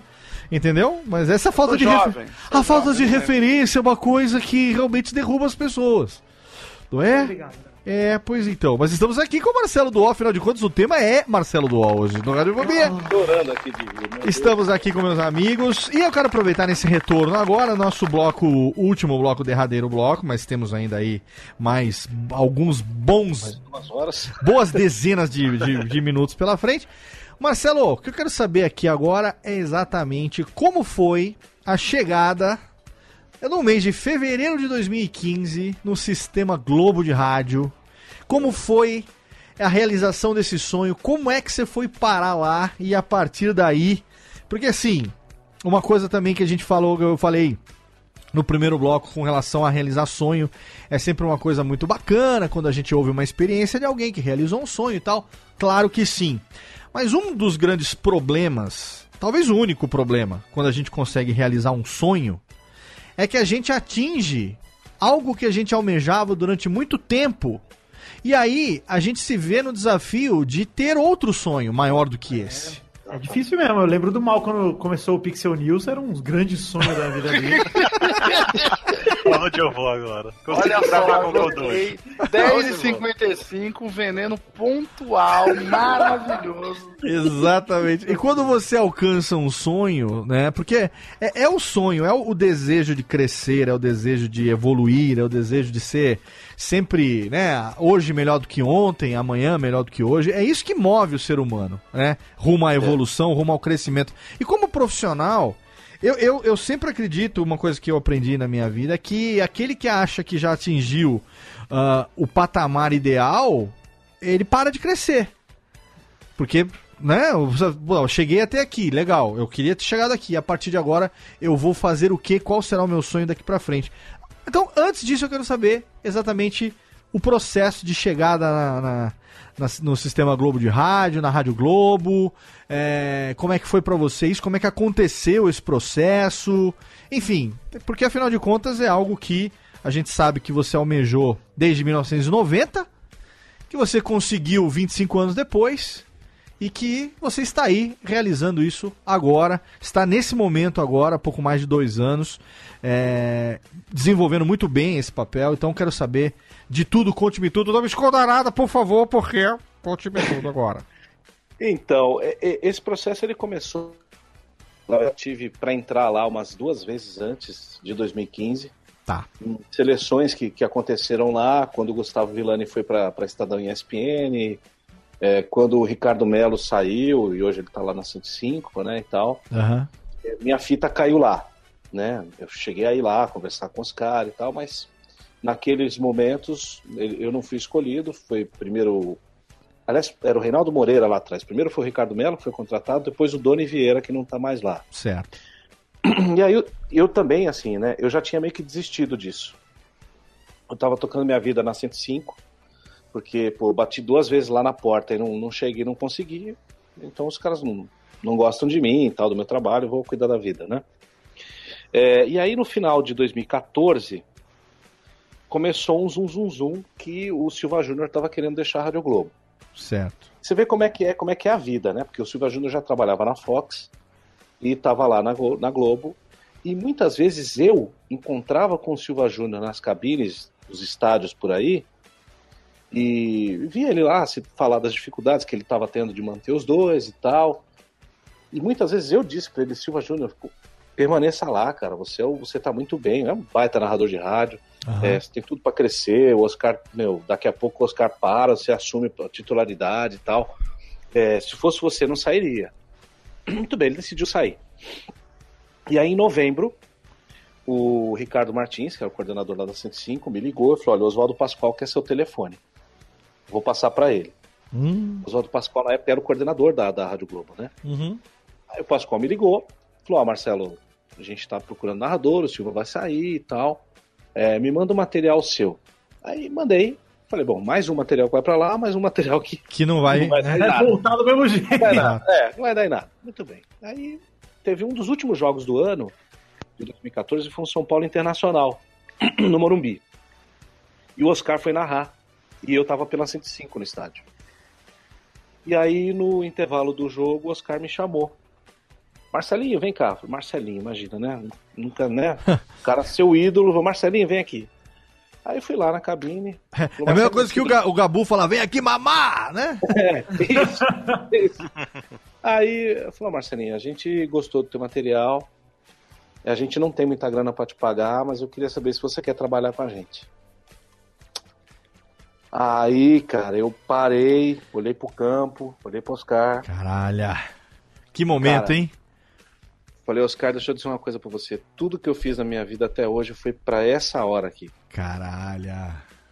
E aí eu falei, não, então tudo bem, vamos ver depois como é que vai ser, papapá, volta lá, bom jogo pra você, bom jogo pra você. Fui lá, acho que foi os, foram os 45 minutos que eu narrei melhor na minha vida toda, porque eu tava. Imagina meu ânimo. Nossa, né? por dentro, feliz que nem.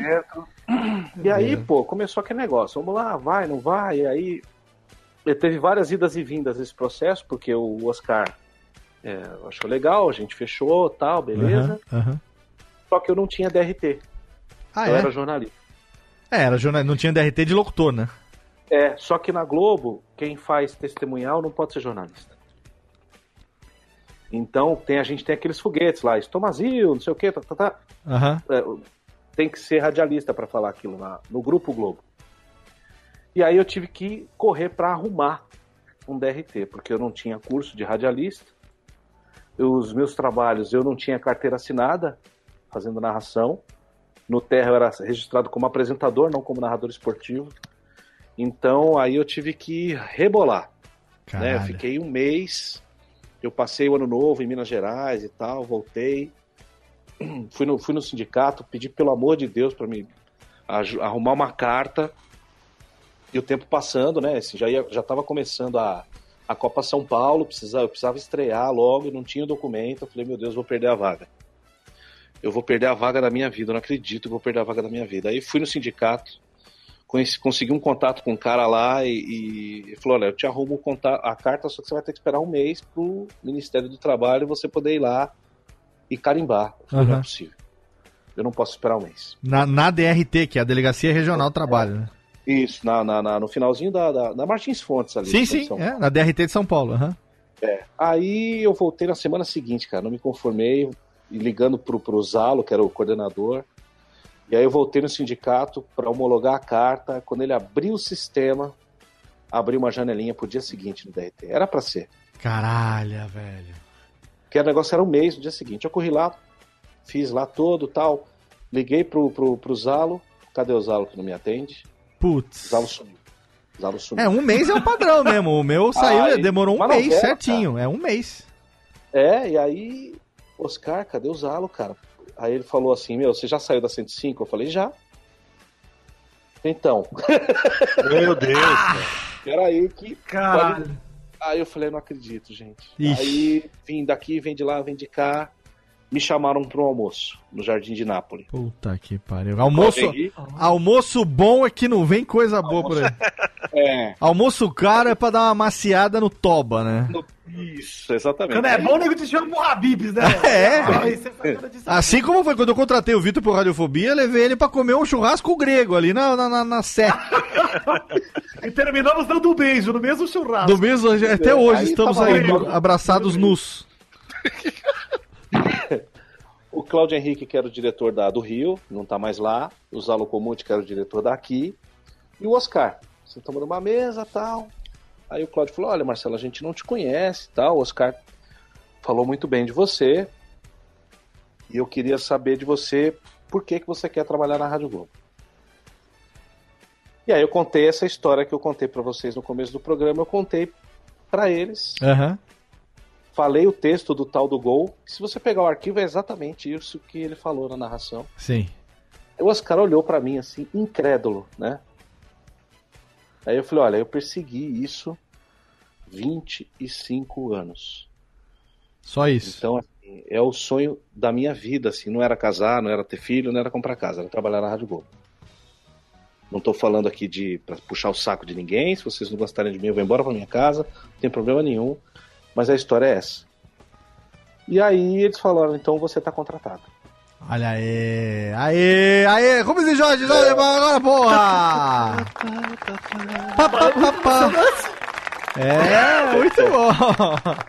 E aí, assim, isso foi numa quinta, numa quarta, na quinta eu já fui lá, na sexta eu já participei do Globo Esportivo e no sábado eu estreiei. Né, no, no dia 6 de fevereiro. Que legal. Inclusive, é o dia que eu comecei a namorar com a minha esposa. Dia Ó. 6 de fevereiro de 2002. Que legal. É, e aí, cara, eu fiz o jogo, fui pra fazer o jogo. Na, era, na época, o Kaká Fernando, que hoje tá no, no, no Band Sports, ele, Aham. ele era. Trabalhava lá também na gerência e tal, e ele, eles bolaram uma, uma homenagem pra mim, imagina. E aí, todo mundo, Edson Mauro lá do Rio, Luiz Penido do Rio, o Pascoal e tal. No final de tudo, o Oscar já tinha entrado gravado, ele ligou. Era São Paulo e 15 de Piracicaba o jogo. Ele ligou para entrar no ar, para me dar boas-vindas, para dizer que eles já estavam de olho em mim há muito tempo, que e mais ou menos contou a minha ligação com a rádio e tudo mais. E eu ali, cara, no- na cabine do Pacaembu, com as pernas bambas de novo, Que legal. e tendo que, e tendo que abrir a jornada. E aí, Aham. depois do jogo, São Paulo ganhou o jogo, né? Por 2 a, 2 a 0 E aí a gente ia comemorar, eu, minha mulher, meus um casal de amigos, a gente ia comemorar no fogo de chão. Ó. Só que eu tive uma crise, cara. Acho que foi tanta coisa que eu tive uma crise de piriri dentro da churrascaria. Eu não consegui comer um pedaço de carne. Fiquei com febre de madrugada, passei Ah. mal. Ah, mas eu imagino, cara, eu imagino. dar descarga. Porque na Ah, hora é. eu, não, eu falei, meu, se eu, se eu ficar pensando nisso aqui, eu não vou narrar o jogo. Eu preciso Sim. narrar o jogo. Sim. Então eu segurei aquela catarse toda. Foi Sim. um dos momentos mais legais da minha vida. É, Quando a pessoa tem uma mais, né? Porra, Quando, quando a pessoa tem uma paixão, né, por aquilo, quando a pessoa busca é, aquilo durante anos, todo momento da realização, cara, isso aí é mágico, né? É. Então é um negócio que, pô, você tem vontade. é, Lógico, ali você teve que ser profissional, você teve que segurar, afinal de contas a jornada tava começando e, e tem que segurar até o final, entendeu? E 90 minutos, pode ter prorrogação, pode ter pênalti, sabe Deus o que, que vai acontecer. E assim, né, Léo? Com as vinhetas da Rádio Globo que eu gravava numa fita cassete quando eu era criança, Exatamente. narrava o jogo de botão. Era, ele, era aquele cenário, só que era de Sim. verdade, entendeu? Você tava ali realizando o sonho na Meu, isso concepção. é meu, velho. Exatamente. O meu pai, pra você ter uma ideia, que ele me contou depois, meu pai tava dirigindo, ouvindo. Ele parou o carro na rua pra chorar, que não aguentava. Cara, é, aquele, naquele momento você viveu uma das poucas ah, ah, vezes que a, a pessoa consegue na vida ter a concepção da palavra felicidade, cara. Isso, Sabe? exatamente. Realização, felicidade, né? Igual no filme do Will Smith. É, exatamente. Exatamente. Toda vez que eu assisto eu choro. Eu sou chorão pra caramba. Olha aí, tá vendo? Ô, ô, ô, não, merece aqui uma salva de palmas, né? De todos nós aqui, porque olha, tá fenomenal, fenomenal. Todos aqui aplaudindo a história de Marcelo Dó. Ô, Marcelo, agora, agora sim, tudo bem. Entrou, deu aquele cagaço, não comeu a picanha nobre, se fudeu naquele É. dia. Foi, foi. Nem pão de alho, né? É, nem o pão de alho, né? Nem aquele queijinho maldito daquele queijo coalho que eles servem pra nós. Né? Que você entra pra pagar 120 reais pra comer picanha no alho, que ninguém merece. Aí, cara, como foi assim, o dia seguinte, porque o dia seguinte também, o dia seguinte, o próximo, né? Depois do primeiro, é aquele assim. Estou Ah, aqui. Estou... é mais verde, né? Exatamente. Barulho. É aquele assim. Eu estou. Ontem foi um sonho, agora eu estou aqui. Eu estou aqui, eu tenho minha cadeira, eu tenho meu, meu cartão perfurado, né? Eu tenho agora as pessoas que eu me relaciono, e aí você começa uma nova rotina, um novo dia a dia, fazendo parte daquela casa nova, daquela família nova e tal. Como é que foi, cara, a partir daí? Então, cara, eu, eu tive assim, minha- eu tive uma primeira grande dificuldade que foi lidar com o Oscar no dia a dia e, e sem, é, tirando a Sem parte tietar. do ídolo. Sem ficar Porque eu não- tietando, né? É assim, eu não conseguia ficar perto dele. Porque era um negócio assim, eu chegava, dava oi, e o Oscar é muito desligado, então não liga muito pra nada, assim, né? Oi, Aham. Marcelinho, tudo bem? Tudo bem? Era como se fosse o, o, o Vitor encontrando o Cristiano Ronaldo, sabe? Ah, meu Deus. Então, Mas aí, assim, mas né? aí, ô Marcelo, desculpa, não tem comparação. Não, Não. tem comparação porque o Vitor ele não tiraria a boca da rola do Cristiano Ronaldo o tempo entendeu? Seria, seria uma realidade totalmente diferente. Ele narraria o jogo e falou assim: "Bom, amigo da Rádio Globo, estamos aqui. Não daria certo, é outra comparação. Desculpe, desculpe. Eu, mas eu vivi, assim, seis meses de fã. Então, assim, ele me dava muita dica no começo. Olha, faz assim, faz assado. Tá muito alto, abaixa um pouco o tom. Ele, ele me ensinou muito. o Isso é muito legal, né? É, então, minha primeira dificuldade foi primeiro essa, assim. Eu fui muito bem recebido pelo pessoal lá. Zupac, Ana Thaís. é, a nossa equipe na época era separada da CBN, né? Hoje é todo mundo junto. Aham. Todo mundo, o Doni Vieira, que tinha trabalhado comigo na 105, então já tinha me passado um monte de coisa, como é que era o dia a dia, Pascoal. Todo mundo me acolheu pra caramba lá. Mas eu tive essa dificuldade, porque eu não tinha, assim, eu não conseguia falar em pé de igualdade com as pessoas ali. Porque eu era fã deles todos, né? Do Pascoal e tal. Então foi difícil. Aí, pô, passou o primeiro ano, eu me estabilizei. E você aí começa a entrar naquilo que você falou no começo do bloco, Léo. Pô, e agora? Pra onde é que eu vou? Né? Porque tudo bem, o, o, o cachorro correu atrás do caminhão da mudança, o caminhão parou. O cachorro subiu, e agora? Exatamente. E aí que eu comecei a, a, a- tentar crescer, né? E aí eu tive um episódio, assim, e muita transformação dentro da rádio, né? Porque teve a fusão com a CBN, CBN é outra cultura dentro da nossa equipe e tal. É, foi difícil a adaptação para mim no começo, porque é outra linguagem de, de- e outro tipo de pessoa mesmo, né? Da equipe. É, e aí veio a Olimpíada do Rio de Janeiro. Sim. E aí eu falei, meu, é aqui que eu vou marcar o meu pontinho. Por Ah. causa dos outros esportes, Sim. né? É, e aí eu tive, Deus que é muito bom comigo, sempre foi, né? Muito bom comigo. Ele me colocou nas coisas certinhas, na hora certinha, né? Assim, as medalhas caíam para mim. Olha aí. E a, a medalha da Rafaela Silva, por exemplo, eu transmiti. E aí o Oscar virou pra mim e falou: Cara, eu nunca vi ninguém narrar no rádio uma luta de judô como você fez. Caralho. E aí eu falei, puta, olha o que eu tô fazendo já aqui, né? E aí veio a medalha do boxe do Conceição, também comigo. Veio a medalha do vôlei de praia, também comigo, né? E aí o pessoal da direção da rádio começou a conhecer quem era o Marcelo, não o fã. Sim. Que legal. Porque o que, que eu poderia fazer, né? E aí caiu o NBB para eu transmitir, eu fiz uma final de NBB na Rádio Globo e tal. NBB, pra quem Então, não sabe, que é o Novo Basquete, Novo Brasil. Flamengo Exatamente. e Bauru. E todo mundo, pô, legal, você faz bem pro rádio e tal. Então você começa, eu comecei a falar, pô, eu me mostrei pra chefia, pra, pra Globo Rio e tal. Né? E eu acho que isso foi muito importante pra mim como crescimento como pessoa, Sim. porque eu tive que dar um passo também em direção à vida adulta, vamos dizer assim, né? Sim, porque a- a- aquele sonho de menino ficou pra trás. Eu faço terapia, isso me ajudou muito. Minha esposa me ajuda muito, minha sogra, minha mãe, todo mundo que, que, que me aconselha, meu pai e tal. É, porque eu precisava dar esse passo, né? Porque senão eu não ia deixar de ser fã nunca. Claro. Né? Eu- e, e hoje, passados dois anos e meio que eu tô lá, eu acho que é, a empresa me vê de uma outra maneira e eu também começo a ver as coisas de outra maneira, porque eu comecei a, a- a- entender que o rádio não era só aquilo. E que eu precisava trazer coisa nova para a emissora. E aí eu comecei a falar de games, eu comecei a olhar o que vocês estavam fazendo, comecei a levar vocês para lá. Ah, foi o auge, né? Podemos dizer que é o auge do Marcelo do. Quer ver, o cara brigou tanto pra entrar na Rede Globo, a primeira coisa que ele faz é levar ele pra lá, não É maluco. Não, já, É né? maluco.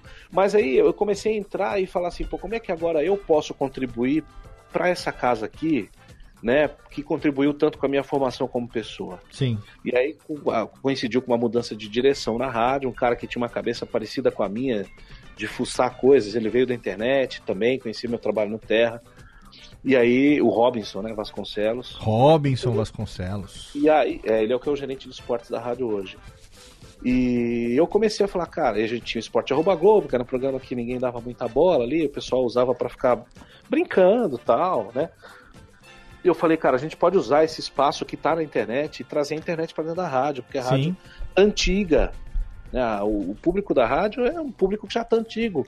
Tem uma molecada que não sabe o que é o Osmar Santos, que não ouviu o Osmar Exato. precisa trazer esses assuntos aí com a carta branca que ele me deu, né, ele, o André Sanches, que é o nosso coordenador hoje, eu comecei a trazer coisas que não se falam no rádio, né, como por exemplo podcast e games, Aham. né? Então agora eu tô nesse segundo momento lá dentro, quer dizer, como é que eu posso contribuir para trazer a modernidade para uma rádio que mudou tanto como a Rádio Globo está mudando e principalmente eu como profissional, como é que eu posso fazer para crescer e para encontrar esse novo propósito que realmente eu não tinha. Ó, É interessante você falar Cara, nisso. é, Fala, olha- Vitão. Pode falar. Só deixa eu aproveitar que a gente tá nesse momento maravilhoso que estamos falando da Rádio Globo. Sim. Cara, é impressionante, assim, acho que o Mal e o Doug vão concordar comigo que aquele lugar tem uma aura espetacular, cara. Assim, é um Porra. negócio.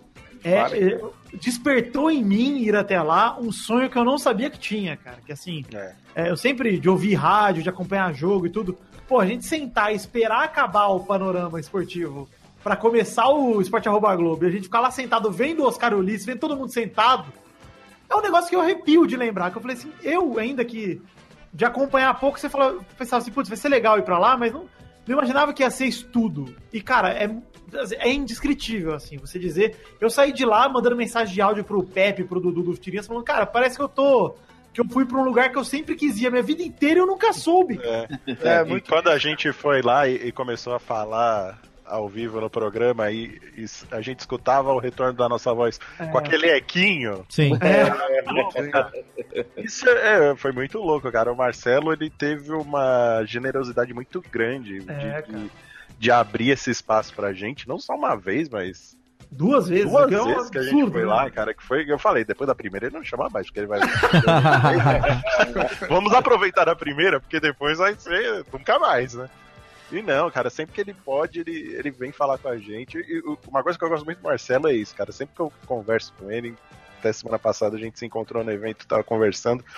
Ele é um cara que tá muito ligado nessa parada do novo, né? principalmente na internet, cara. Ele tava muito ligado no podcast, nessa parada de esportes.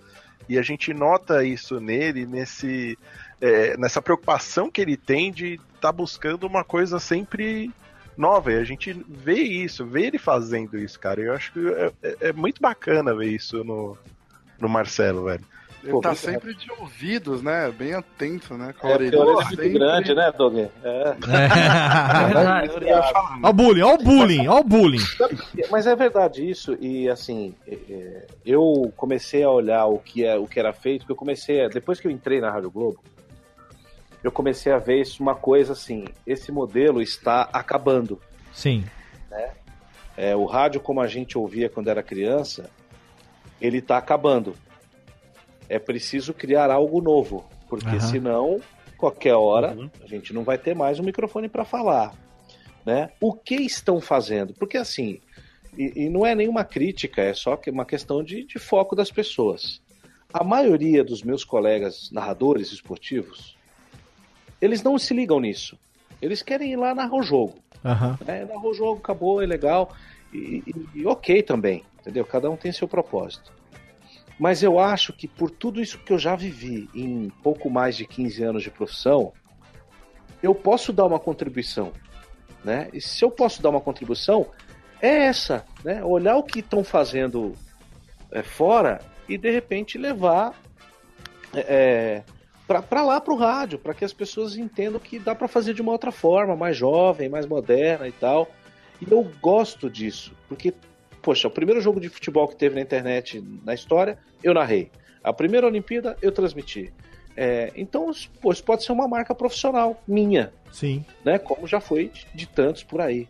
Né? E eu gosto mesmo. Esse é um aprendizado. Para mim, sempre é um aprendizado. Eu ouço muito Café Brasil, que foi o primeiro podcast que eu assinei na vida. Ah, que legal.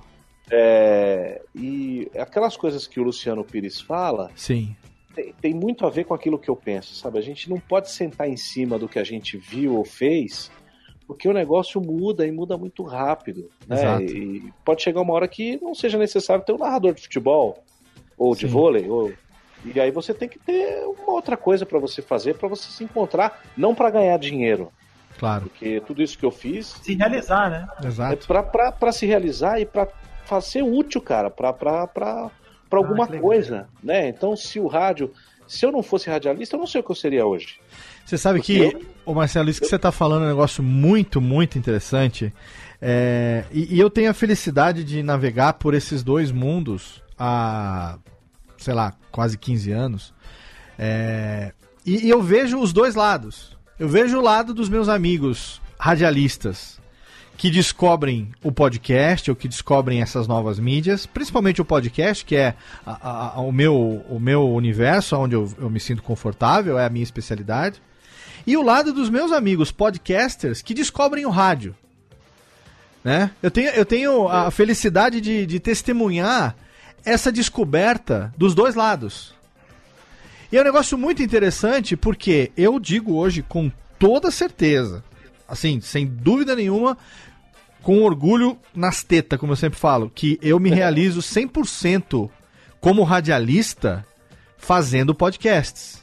Porque eu Claro. tenho certeza que a linguagem é a que eu sempre quis. A linguagem que eu uso no Radiofobia, a linguagem que eu falo, a linguagem que eu me comunico, é a linguagem que eu sempre quis fazer, que é a linguagem que eu aprendi quando eu tinha meus 11 anos, meus 10 anos, lá nos anos 80, que eu ouvia os comunicadores do AM, que foram a minha maior referência. É a linguagem do bate-papo, aquela coisa do ouvinte em segunda pessoa, de você trazer o ouvinte para perto de você. É uma coisa que eu, é, é, é, vendo muito isso é, é, nos meus cursos, eu falo muito isso. Traga o ouvinte para perto de você, fale na segunda pessoa, né?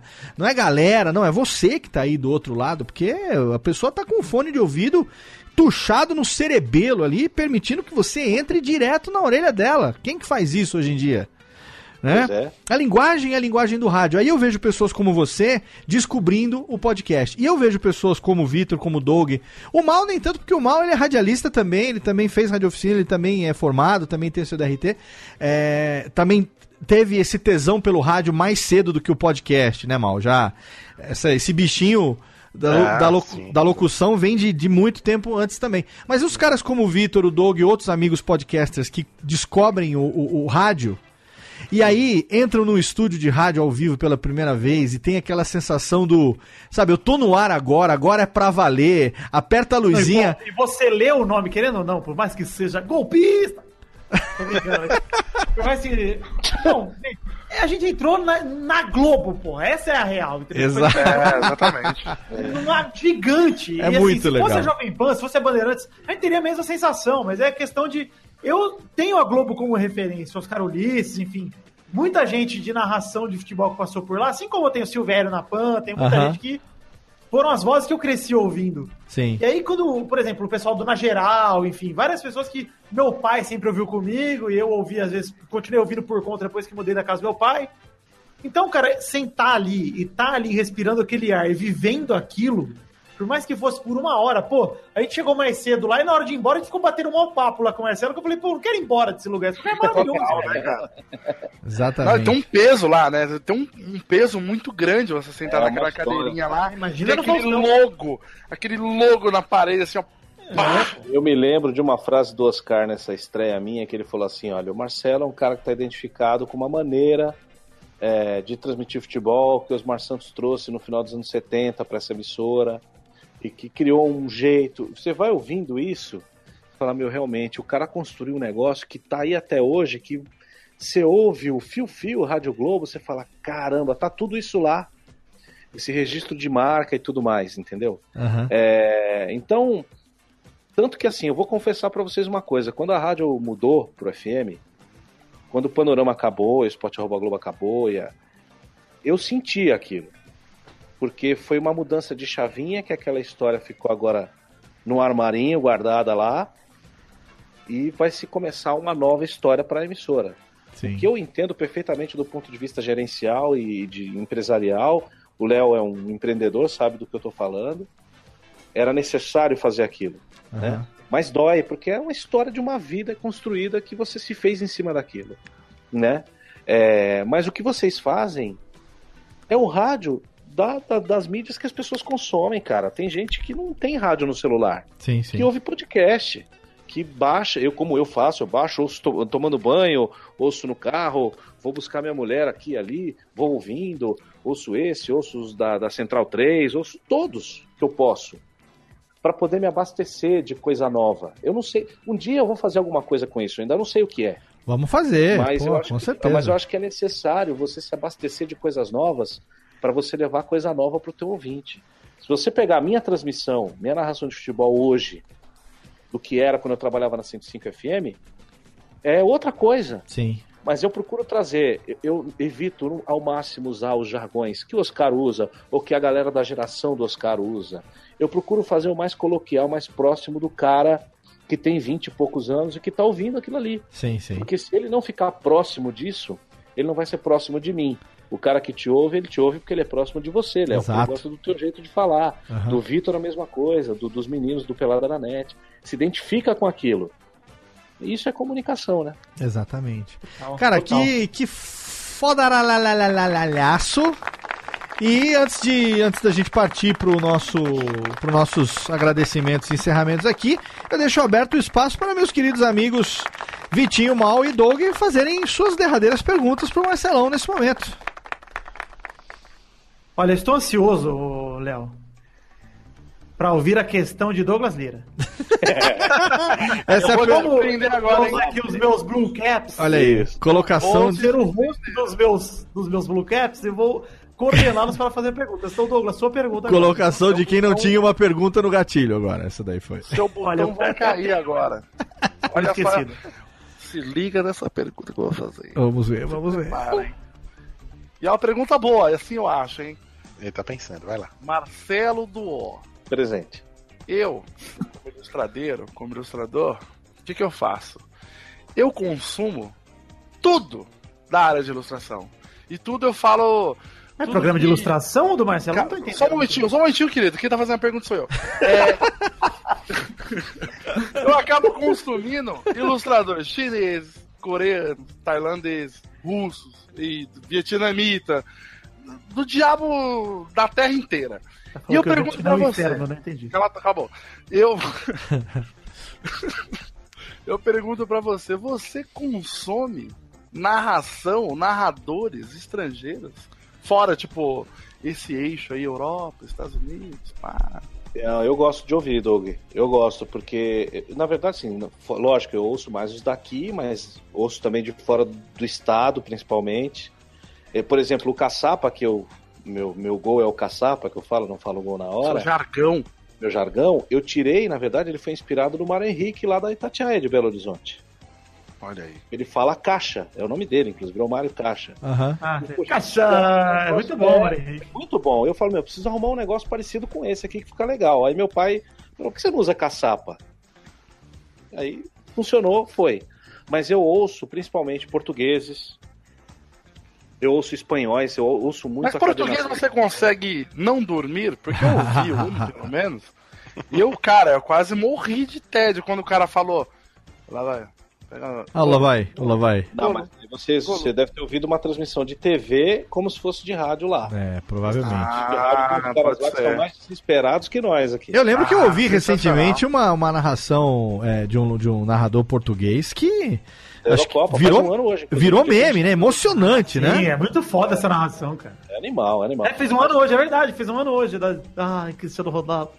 Ronaldo, campeão da Europa. Eu lembro, Então, foi, foi há pouco tempo que bombou uma narração de um, de um locutor português, não foi isso? Foi, Tem também, eu já nem lhes dei a margem de ajuda e já está com a gente a Já.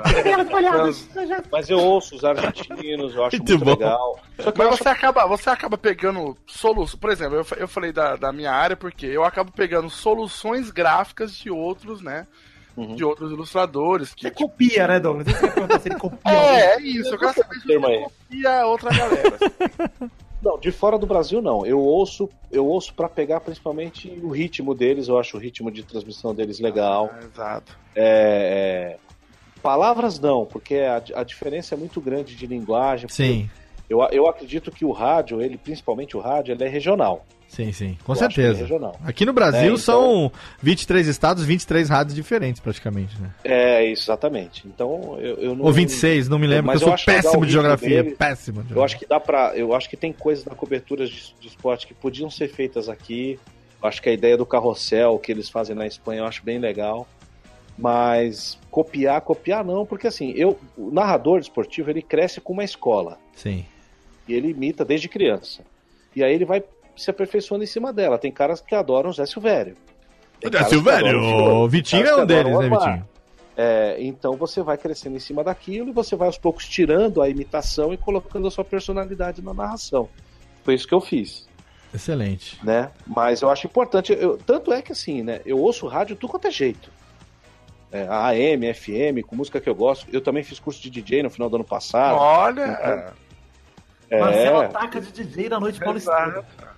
De vez em quando eu brinco aqui na, na- na minha casa que faço umas coisas aqui. É, porque isso te abastece de coisas pra você falar, o seu vocabulário. O Osmar Santos na- é, lia Pablo Neruda na cabine, pô. Caraca. Você tem uma vinheta sua quando você tá atacando DJ? Você tem o DJ Marcelo. Não, ainda preciso fazer uma do. É. Dudu, Dudu, É que eu ainda Dudu.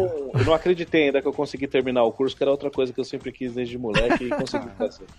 Eu chego lá. Olha aí, excelente. Tá respondida a pergunta, Douglinha? Tá respondido, eu queria mandar um chupa Vitinho que não acreditou no meu potencial, ao mesmo tempo acreditando no meu potencial. Muito bem. Ah, muito obrigado. Estou aqui pra sempre duvidar de você, Douglas, querendo que você melhore pra calar minha boca.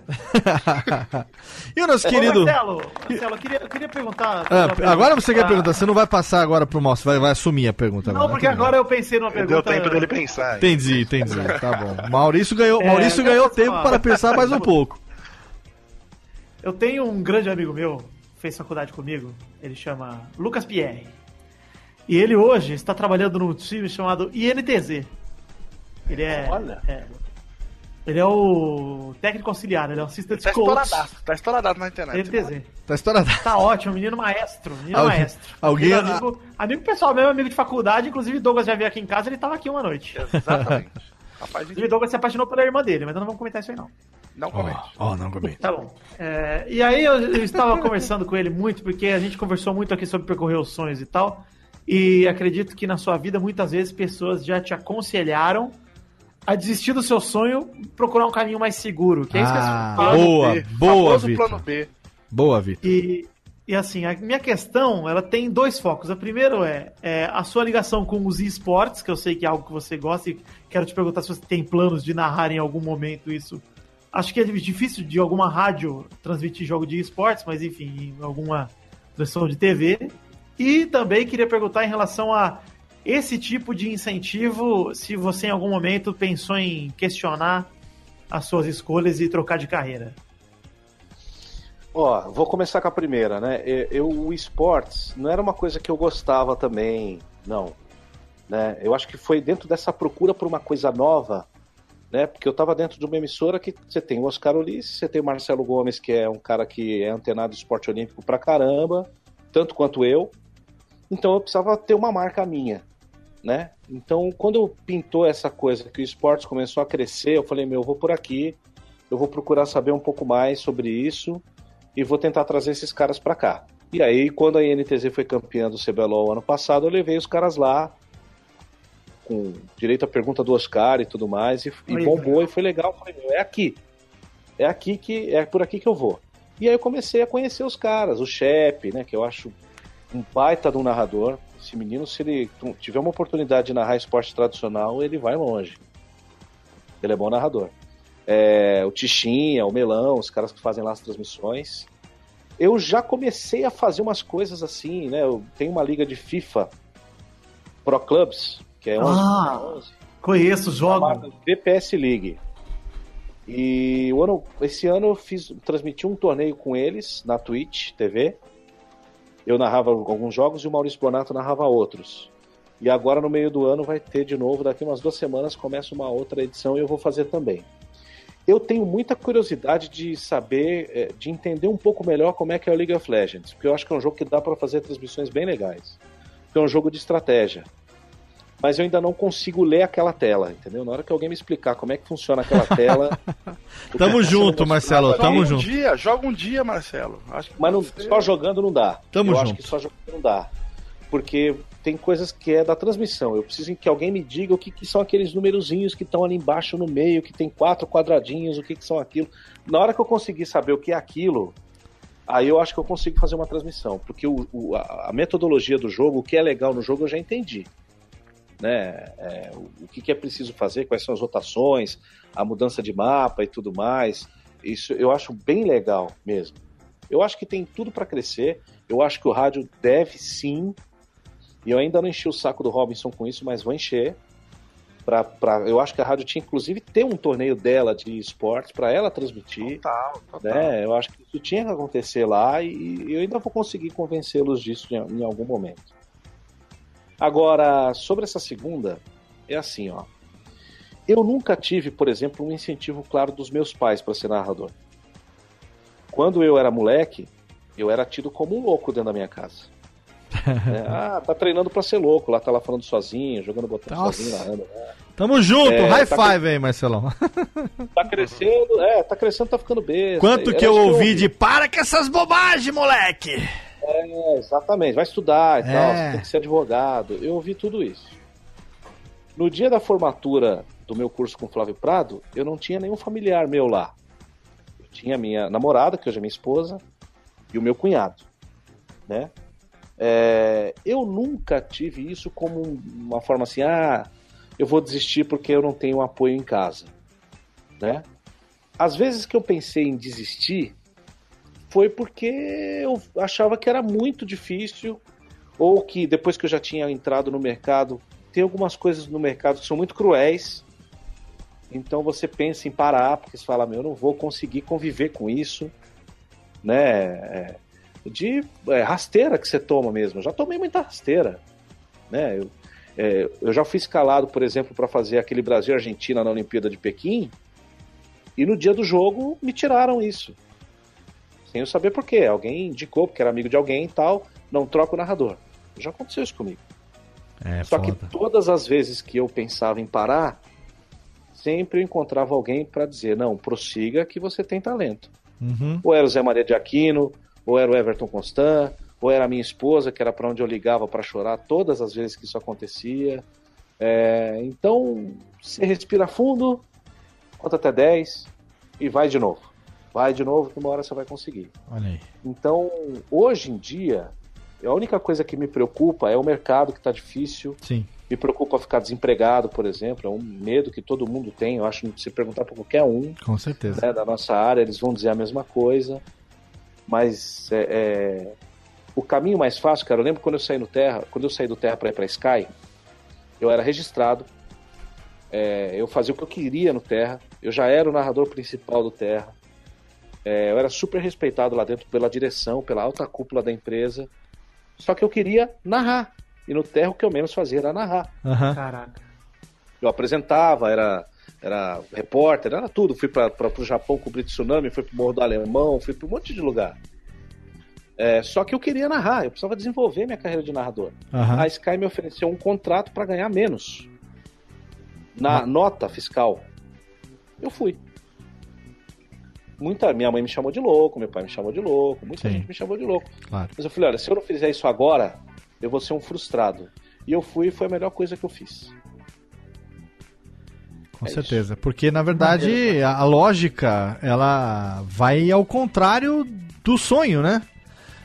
É. A lógica, É, ela é aquela do você tá tranquilo. A, a lógica, ela te joga na zona de conforto e se você chega nela, a lógica manda que você não saia dela.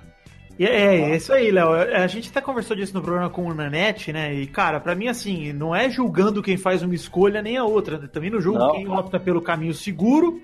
Mas, assim, é de se valorizar e de se respeitar muito quem arriscou tanto, né? Porque, no fim das contas, hoje você enxerga Sim. que você tomou decisões que deram certo, assim como elas poderiam não ter dado, mas você acreditou que aquilo ia dar certo e isso bastou pra você, né, cara? Exato. Isso é legal. É, Como eu, o Luciano fez um dia, como o Léo fez um dia, Sim. né, a gente apostou naquilo que a gente acreditava. eu, eu, eu fiquei na zona de conforto. Eu não tenho nenhum, nenhuma vergonha de dizer isso, porque é, eu tinha mulher e dois filhos pra sustentar, cara. Então, Era pior do que eu, que só tinha uma mulher. É, mulher e dois filhos pra sustentar. Eu tava infeliz num emprego que não me realizava.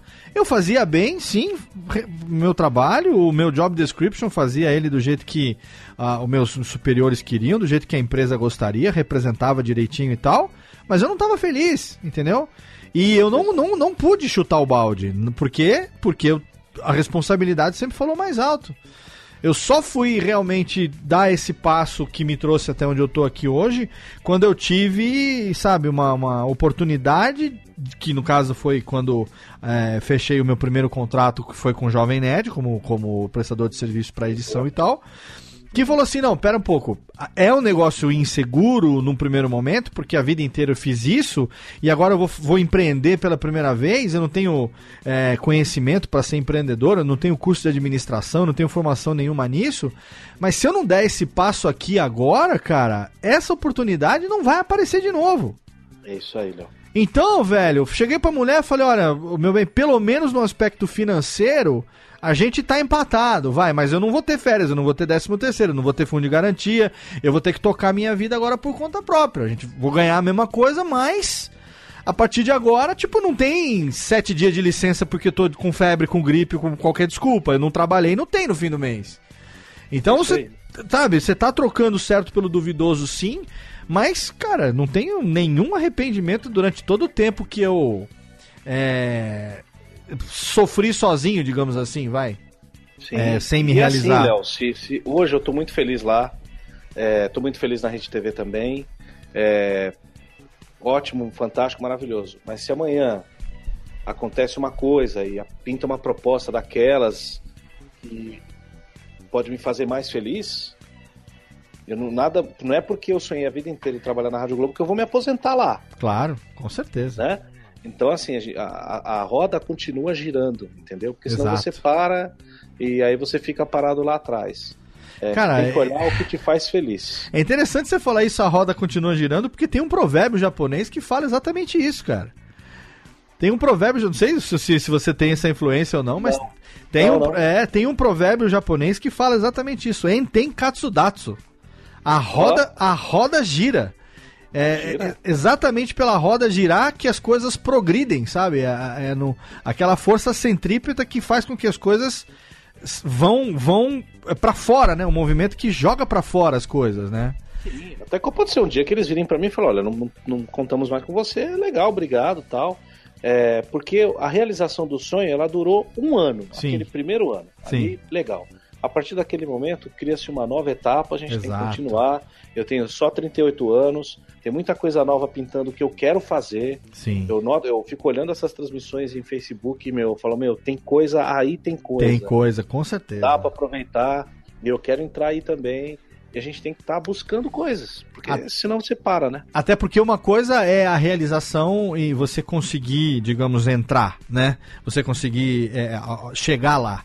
Outra coisa é você se manter ali. Aí o desafio começa de Aí verdade. o bicho pega, é isso aí. Desafio man- todo dia. Se é manter fácil. ali é foda, porque é, queira ou não queira, a concorrência tá ali, queira ou não queira, o que não falta é gente competente nesse planeta. O que não falta é gente boa naquilo que faz, né, cara? Você tá num grupo, quer dizer, a Rádio Globo não é porque eu trabalho lá, mas sinceramente eu não, não vejo hoje no rádio uma equipe tão boa É só nego foda, exatamente. Quer dizer, uma, uma emissora que também tem prima pelo seu histórico de é, montar uma equipe campeã, né? Exato. E é tipo você uma vai- seleção brasileira, todo jogador, uma, sei lá, uma seleção de qualquer país.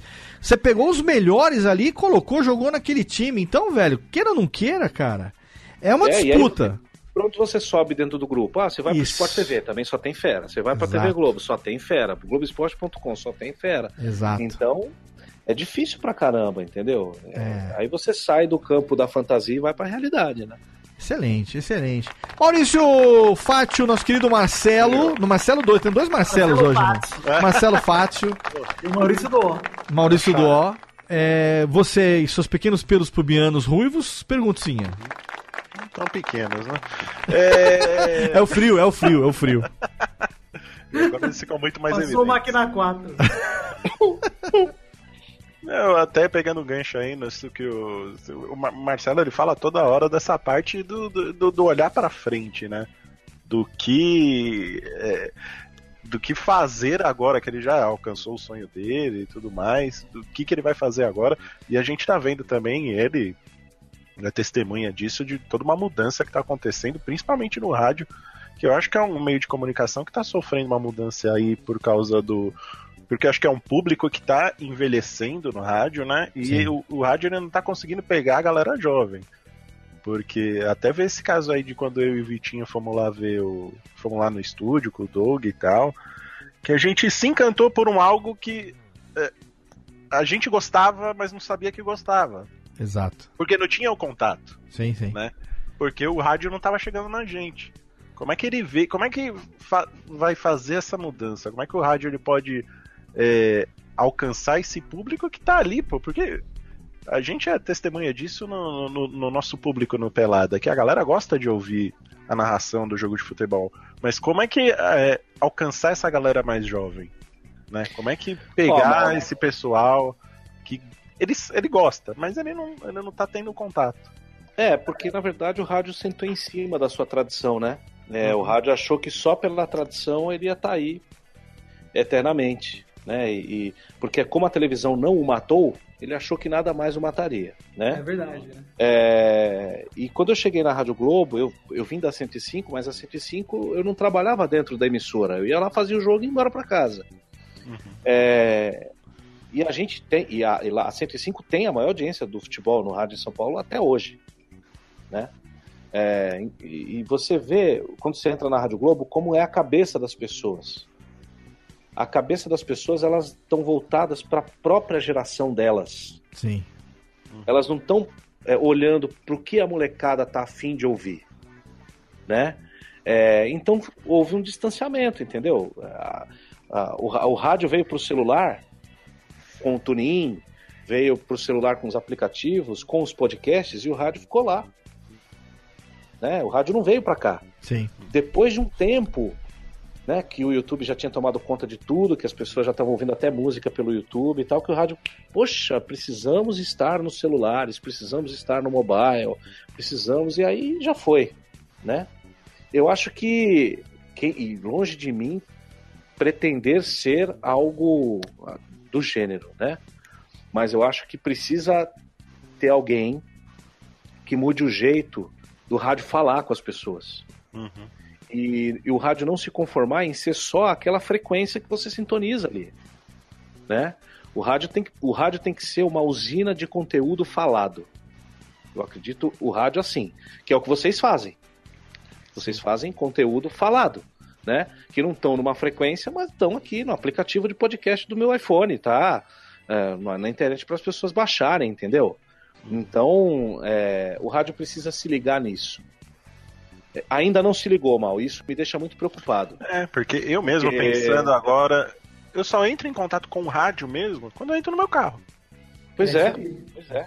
Né? E na verdade não é você que tem que estar em contato com o rádio, o rádio tem que ir até você, cara. Uhum.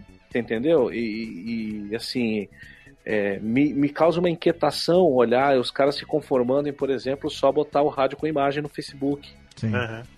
É, e não criar produtos para estar com essa galera, para falar disso. Quando a rádio mudou de programação, a gente criou lá um grupo de discussão, aí teve aquela ideia do Mesão da Globo, que o Maurício até participou, o Vitor participou e tal, que a gente tentou fazer um programa que era ao vivo no rádio e ao vivo na internet. É assim, como teve problema técnico, eles jogaram a ideia no lixo. Como pode isso? É. Problema técnico aparece, você vai, resolve ele e continua. É lógico. Vai lá e resolve, entendeu? Porque o, o negócio era a linguagem da, da parada, que podia mudar, Exato. podia melhorar e tudo mais, mas era uma coisa nova. Sim. Você tem que trazer assuntos que a galera que, que meu, quem consome a porra do YouTube vê o quê?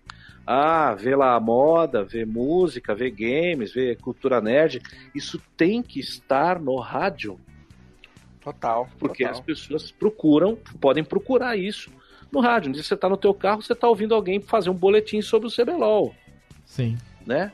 Então, assim, a Rádio, já- a, a Rádio Globo, falando lá do meu pedaço, já mudou algumas coisas. A gente vai criar também alguns podcasts ao longo do caminho, aí até o final do ano.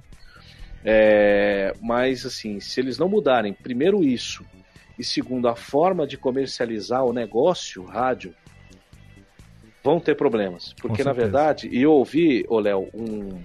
Acho que foi uma alô técnica que você, uma alô técnica que você fez com um executivo recentemente, rapaz. Eu esqueci Ah, o nome sim, do Sim, com Mauro, Se- com Mauro Segura, que é o, o gerente Mauro de comunicação da IBM.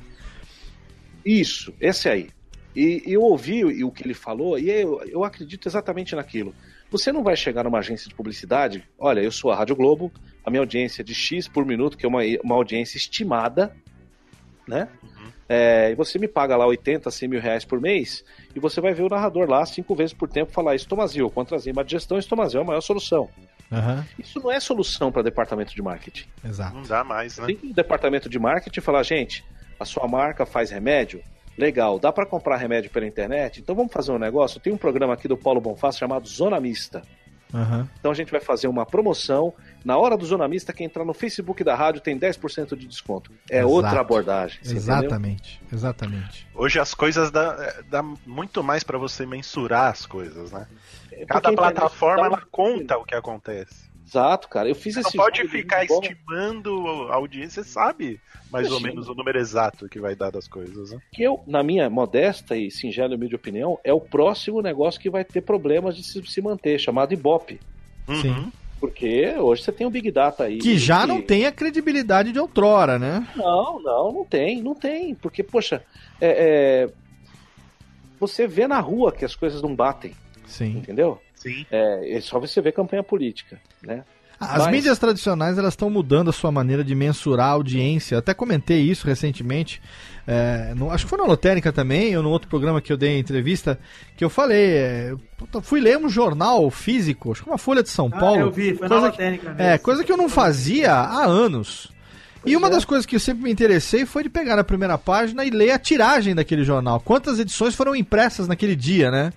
Eu Aham. ficava admirado, ó, é, em tiragem, 408.912 exemplares e tal. E aí eu vi nesse dia que o que estava escrito lá, na verdade, não era mais a tiragem, era a, a Alcance. audiência, alcance, exatamente.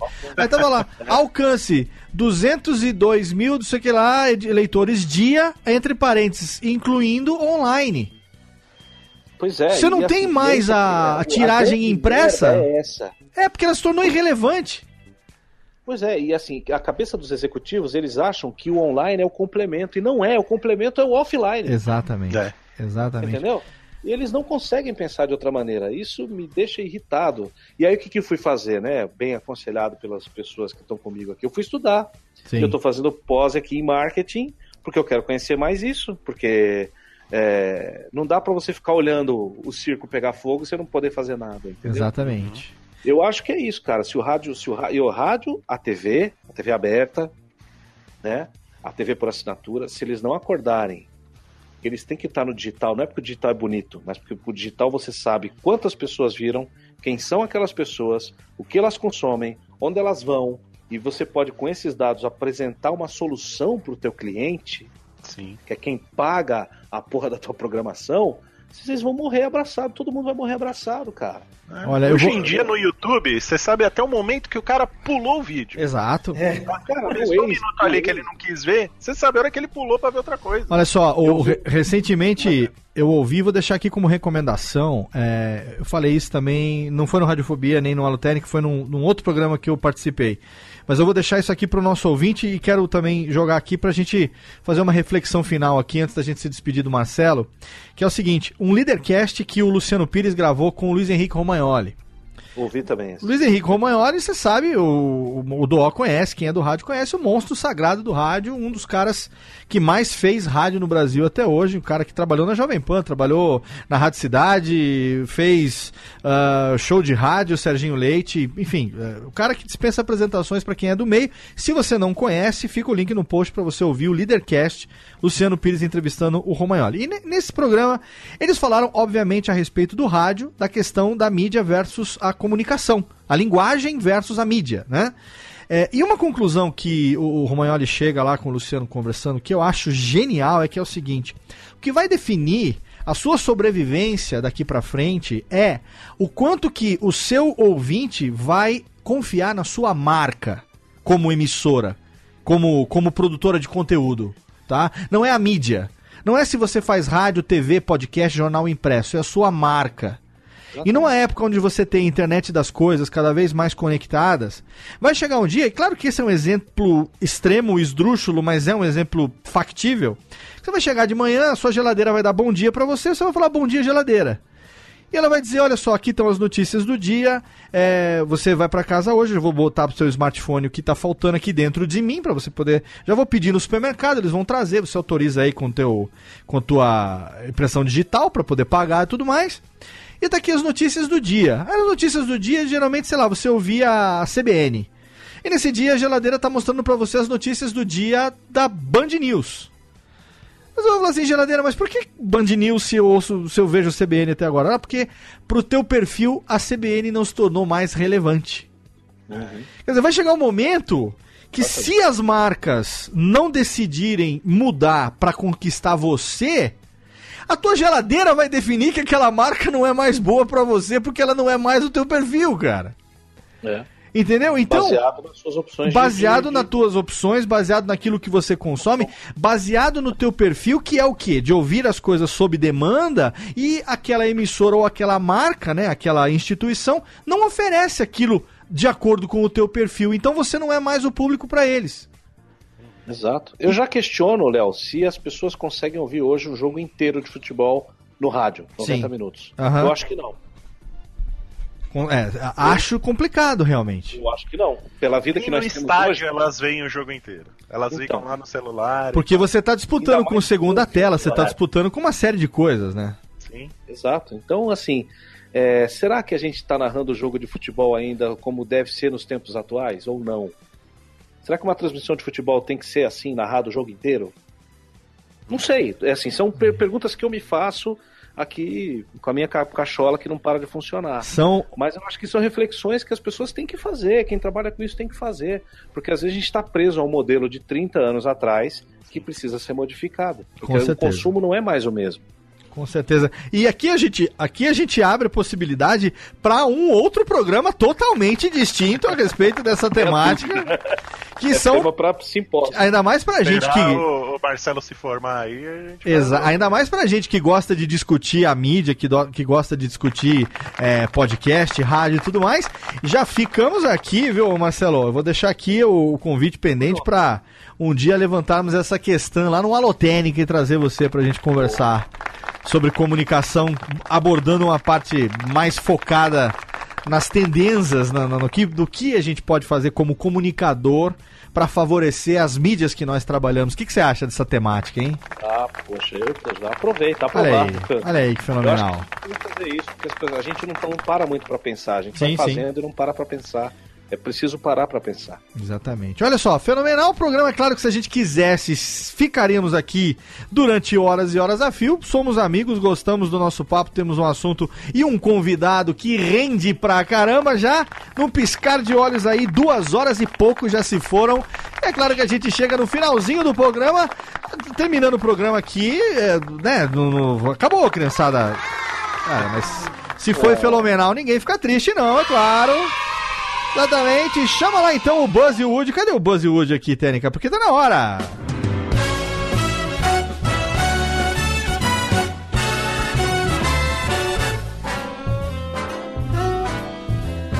Amigo, estou aqui. Sim, amigo, estou aqui terminando mais um Radiofobia. Olha que delícia. Eu aqui me realizo toda vez que consigo gravar um programa da nossa série de profissionais do rádio e da comunicação, recebendo colegas queridos, ídolos desse meio, pessoas que estão aí inovando, que têm uma história de vida tão, tão rica, tão, sabe, é, de esforço, de superação de realização e de superação contínua, como nosso convidado de hoje. Eu quero agradecer profundamente aqui, primeiramente, a presença dele que esteve aqui, apresentou o programa de hoje. Gabu, que delícia ter você conosco, Gabu. Lá, lá, fico muito feliz pelo convite, graças a Deus também busca dos três pontos, mais uma vez, graças a Deus, em busca dos três pontos. Muito bom, Gabu, obrigado. Você que tá sempre lá no Peladinha na net, olha que delícia, hein? Semanalmente. Tudo bem, amigos, também estamos sempre na segunda-feira. O jogo do Brasil não tá mais, hein, Gabu? Já foi melhor também, hein? Mas também vou fazer jogo no Brasil com transmissão na TV Cultura, até mais que se fudeu. No Facebook, né, Galvão? Eu não vou pra Facebook, eu fico em casa tomando meus Bueno Wines e fico tranquilo. Ah, Muito bem, muito bem, Gabu. Obrigado também diretamente do Peladinha, ele que tá aqui há cinco anos já comigo, aguentando esta bagaça, o príncipe negro do futebol, moleque John V. Jones. Acredito que sejam seis anos, viu, Léo? Seis já fizemos? Também, mas acho que foi no meio de 2011 que eu entrei. Já faz muito tempo, faz tempo pra caralho. Eu era um jovem mancebo, agora já estou aqui envelhecendo com a minha bela barba. Exatamente. Você É, que, você que participou de um concurso roubado do novo integrante que acabou. Concurso roubado! roubado! Vamos entrar aqui. Era pra ser o único. Era, junto. era pra ter sido o único escolhido, mas não foi. Se colocar uma auditoria nesse concurso Olha! aí, Eu- viu, se colocar uma auditoria, eu serei demitido por mim mesmo nesse programa. Olha só. E Rubens e Jorge tocarão o programa. Mas, ó, antes de mais nada, eu vou agradecer aí ao Marcelo, não só pela parceria, obviamente, porque o Marcelo, eu considero ele um amigo hoje em dia, a gente já trombou várias vezes aí, já fomos lá na Rádio Globo várias vezes a convite dele. Ele tá sempre aí comentando tudo que é nosso, trocando ideia. Cara, de verdade, como eu falei aqui, um dos grandes sonhos, não só meus, mas do meu pai, era conhecer a Rádio Globo e ele conhecer através de mim. Ah, Então, não, de verdade, é muito legal, cara. Toda a experiência que o Marcelo proporcionou com a gente, tanto desde. Vai fazer um ano, inclusive, acho que foi dia. Eu acabei de olhar, foi 15 de julho de 2016. Isso o mesmo. Peladinha com o Marcelo do O, lá, lá no Pelado. Eu não lembro o número agora, mas o link tá no post também, certamente. Pra você conhecer mais da vida do Marcelo ainda. Mas, cara, de verdade, muito obrigado, Léo, pelo convite. Obviamente que eu ia aceitar, porque, porra, aceito até quando é os papos bomba, eu não vou aceitar quando é um brother. exatamente. Mas de verdade, fico muito feliz aí em poder não só gravar radio- radiofobia, gravar sobre o assunto que eu gosto, com uma pessoa que eu gosto bastante. Então foi, foi excelente, valeu. Obrigado, Vitinho. E claro que fica sempre aqui a recomendação, além de participar do Radiofobia, o Vitinho tem o seu Pelada na Net. Toda Exato. quinta, toda Pela quinta, net, toda quinta-feira. Cada vez mais fortes, firmes Exatamente. e ousados. E eu deixo aqui também, não é jabá, mas acaba sendo o padrinho do Pelada na Net. Você participe lá, deixe, Ah. deixe o seu o seu pingadinho, por menor que seja, ou faça como eu. Você quer ser, você quer ser considerado respeitado? Pinga vintão, pelo menos, lá no padrinho. Ah, pelo exato, menos. é Pelo menos. Viu? Pinga pelo menos. merece ser valorizado. É, pelo menos vintão, vai. Se você vai fazer um padrinho, velho, um real, cinco real, não, cara. Deixa, de uma cerveja especial que você não tome lá, uma Baden-Baden, que você não tome. É eu mais... tomo, deixa que eu tomo. É, dá pro Vitinho tomar, porque ele tá precisando pra ficar, pra ficar forte. Não, participe lá, o padrinho do Pelada na Net. Eu sou o padrinho com muito orgulho e eu posso exigir testosteria solto do programa. Eu posso exigir as coisas porque eu estou pagando para isso. Então eu estou pagando para isso. Por favor. quero. Exatamente. E você também pague e exija. Se você não paga, calha a boca. Exatamente. e também quero agradecer a presença dele, aquele que tem os pequeno queixo, os pequeno barbolha. Ele que faz aniversário junto comigo, dia 31 de julho. Queremos presentes das nossas caixas postais agora que Eu estamos. também nem. Manda, eu dou meu endereço. Não dou nem caixa meu Mande as coisas para nós que nós estamos fazendo aniversário agora no fim do mês. Daqui a uma semana, ó. Esse programa tem na hora do dia 24. Caraca, velho, olha só. Daqui a uma eu semana eu farei 43 e Douglinhas fará 33 aninhos. A idade de Cristo já pode ser A crucificado. idade daquele que nos salvou, Goku. É, o, o décimo terceiro salário. Valeu, Douglinhas. Eu que agradeço, Léo Lopes. Na verdade, é isso. Eu só agradeço. É e também mesmo? queria recomendar aí para os ouvintes do Radiofóbia visitar a minha bela voz. Não só no Pelada da Net, mas também no Frango Fino. Exatamente. Podcast este que infelizmente tem um Doug Bezerra, né? Você Exato. Sim. isso. Que está nos devendo aqui um crossover aqui com o Frango Fineira, hein? Exatamente. Olha aí, e ele, ele ficou. Ele fica revoltado de você não ter chamado ele. E eu fico mais ainda por nunca ter sido convidado para um frango fino na minha vida. Olha aí. Cara, olha aí, eu gostei. Exatamente. Eu que sou um galo gordo, nunca fui convidado pro frango fino. Olha que tristeza.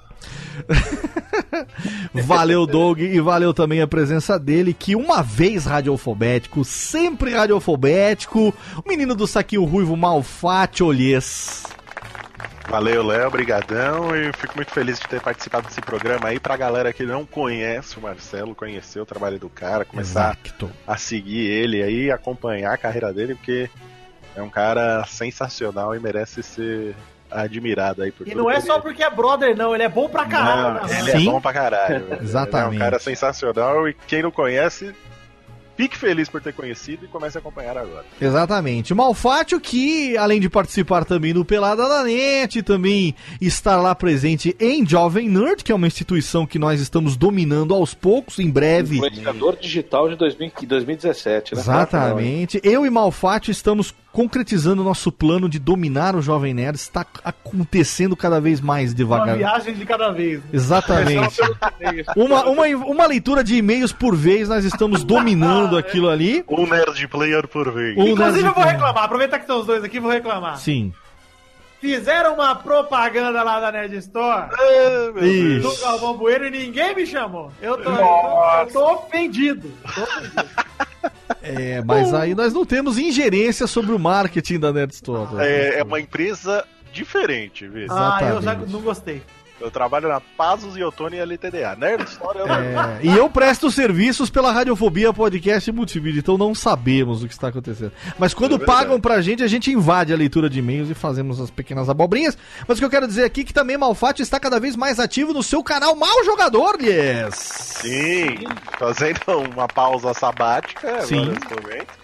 Mas em breve voltaremos. Mas está de o volta. jogador lá no YouTube pode acompanhar. Exatamente. Então eu quero agradecer também, é claro, a presença do nosso convidado, ele que tá no ar na Rádio Globo, ele que também tá lá na Rede TV. Você acompanha ele, é claro, o link tá no post pro Facebook, pro Twitter dele. Que orgulho receber aqui no Radiofobia a presença de Marcelo Duó, que legal, que bacana. Poxa, eu que agradeço, Léo, mais uma vez, os meninos aí pelas palavras, o Vitor, o Mal, o Doug. É, vocês também mostraram um caminho novo pra mim que eu não conhecia e acho muito fascinante mesmo. É ali na direita. Obrigado. Mas lá é a estação de Osasco, à direita onde tem o hot dog. né? Corre, corre, então corre. Ô Marcelo, Então, olha, uma, Rádio Globo é o que? É diariamente? Como é que é lá a sua programação? A Rádio Globo 94.1 agora no FM, né? A gente agora se espalha na programação, os programas que eu tinha não existem mais, mas tem lá o Zona Mista com Paulo Bonfá das 6 às 8, das 7 às 8 só na internet. que era o horário do esporte arroba Globo, né? Aham. Das 8 às 10, o Globo Esportivo. Dentro do Globo Esportivo tem uma série de quadros.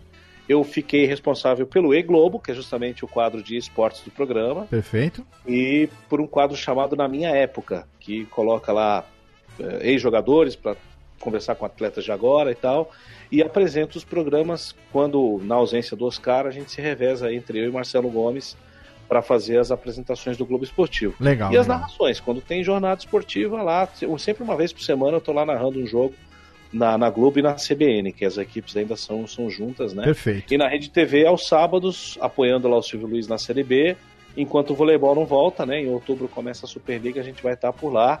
E tô sempre mexendo aí por aí para fazer outras coisas no, no meu Facebook, nas redes sociais, e vocês ficam sabendo das coisas que a gente está aprontando por aí. Queria oferecer o programa de hoje, então, o, Léo, Sim. a família do Eduardo Luiz, né? Que Certeza. O Ligeirinho, que Nosso Ligeirinho. Nossa gravação. Um dos grandes repórteres da história do rádio, foi companheiro do Fiore Gilhote durante muitos anos na Rádio Bandeirantes. Era Fiore Gilhote, Roberto Silva e Eduardo Luiz. Né? Essa, essa era a dupla.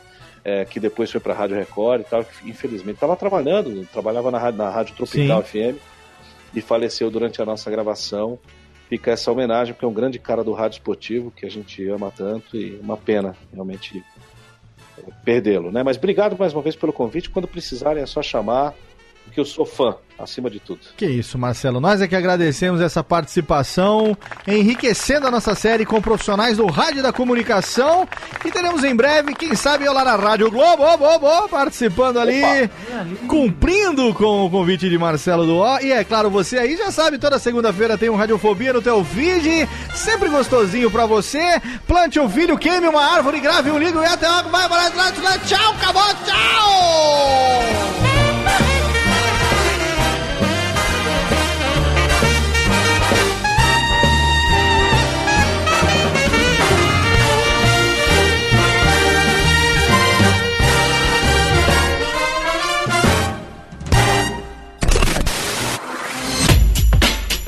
Rádio Fobia. Este podcast foi publicado pela Radiofobia Podcast Network. Oi, eu sou o Antônio Viviani e quero convidar você a ouvir o nosso podcast Voz Off. Desde julho de 2017, eu e meu amigo Nicola Lauleta temos o prazer de conversar com as grandes vozes do rádio, da TV e da publicidade do Brasil e trazer suas histórias até você. Se você, como nós, é apaixonado por locução, acesse vozoff.com.br e acompanhe nossos episódios aqui na Radiofobia Podcast Network.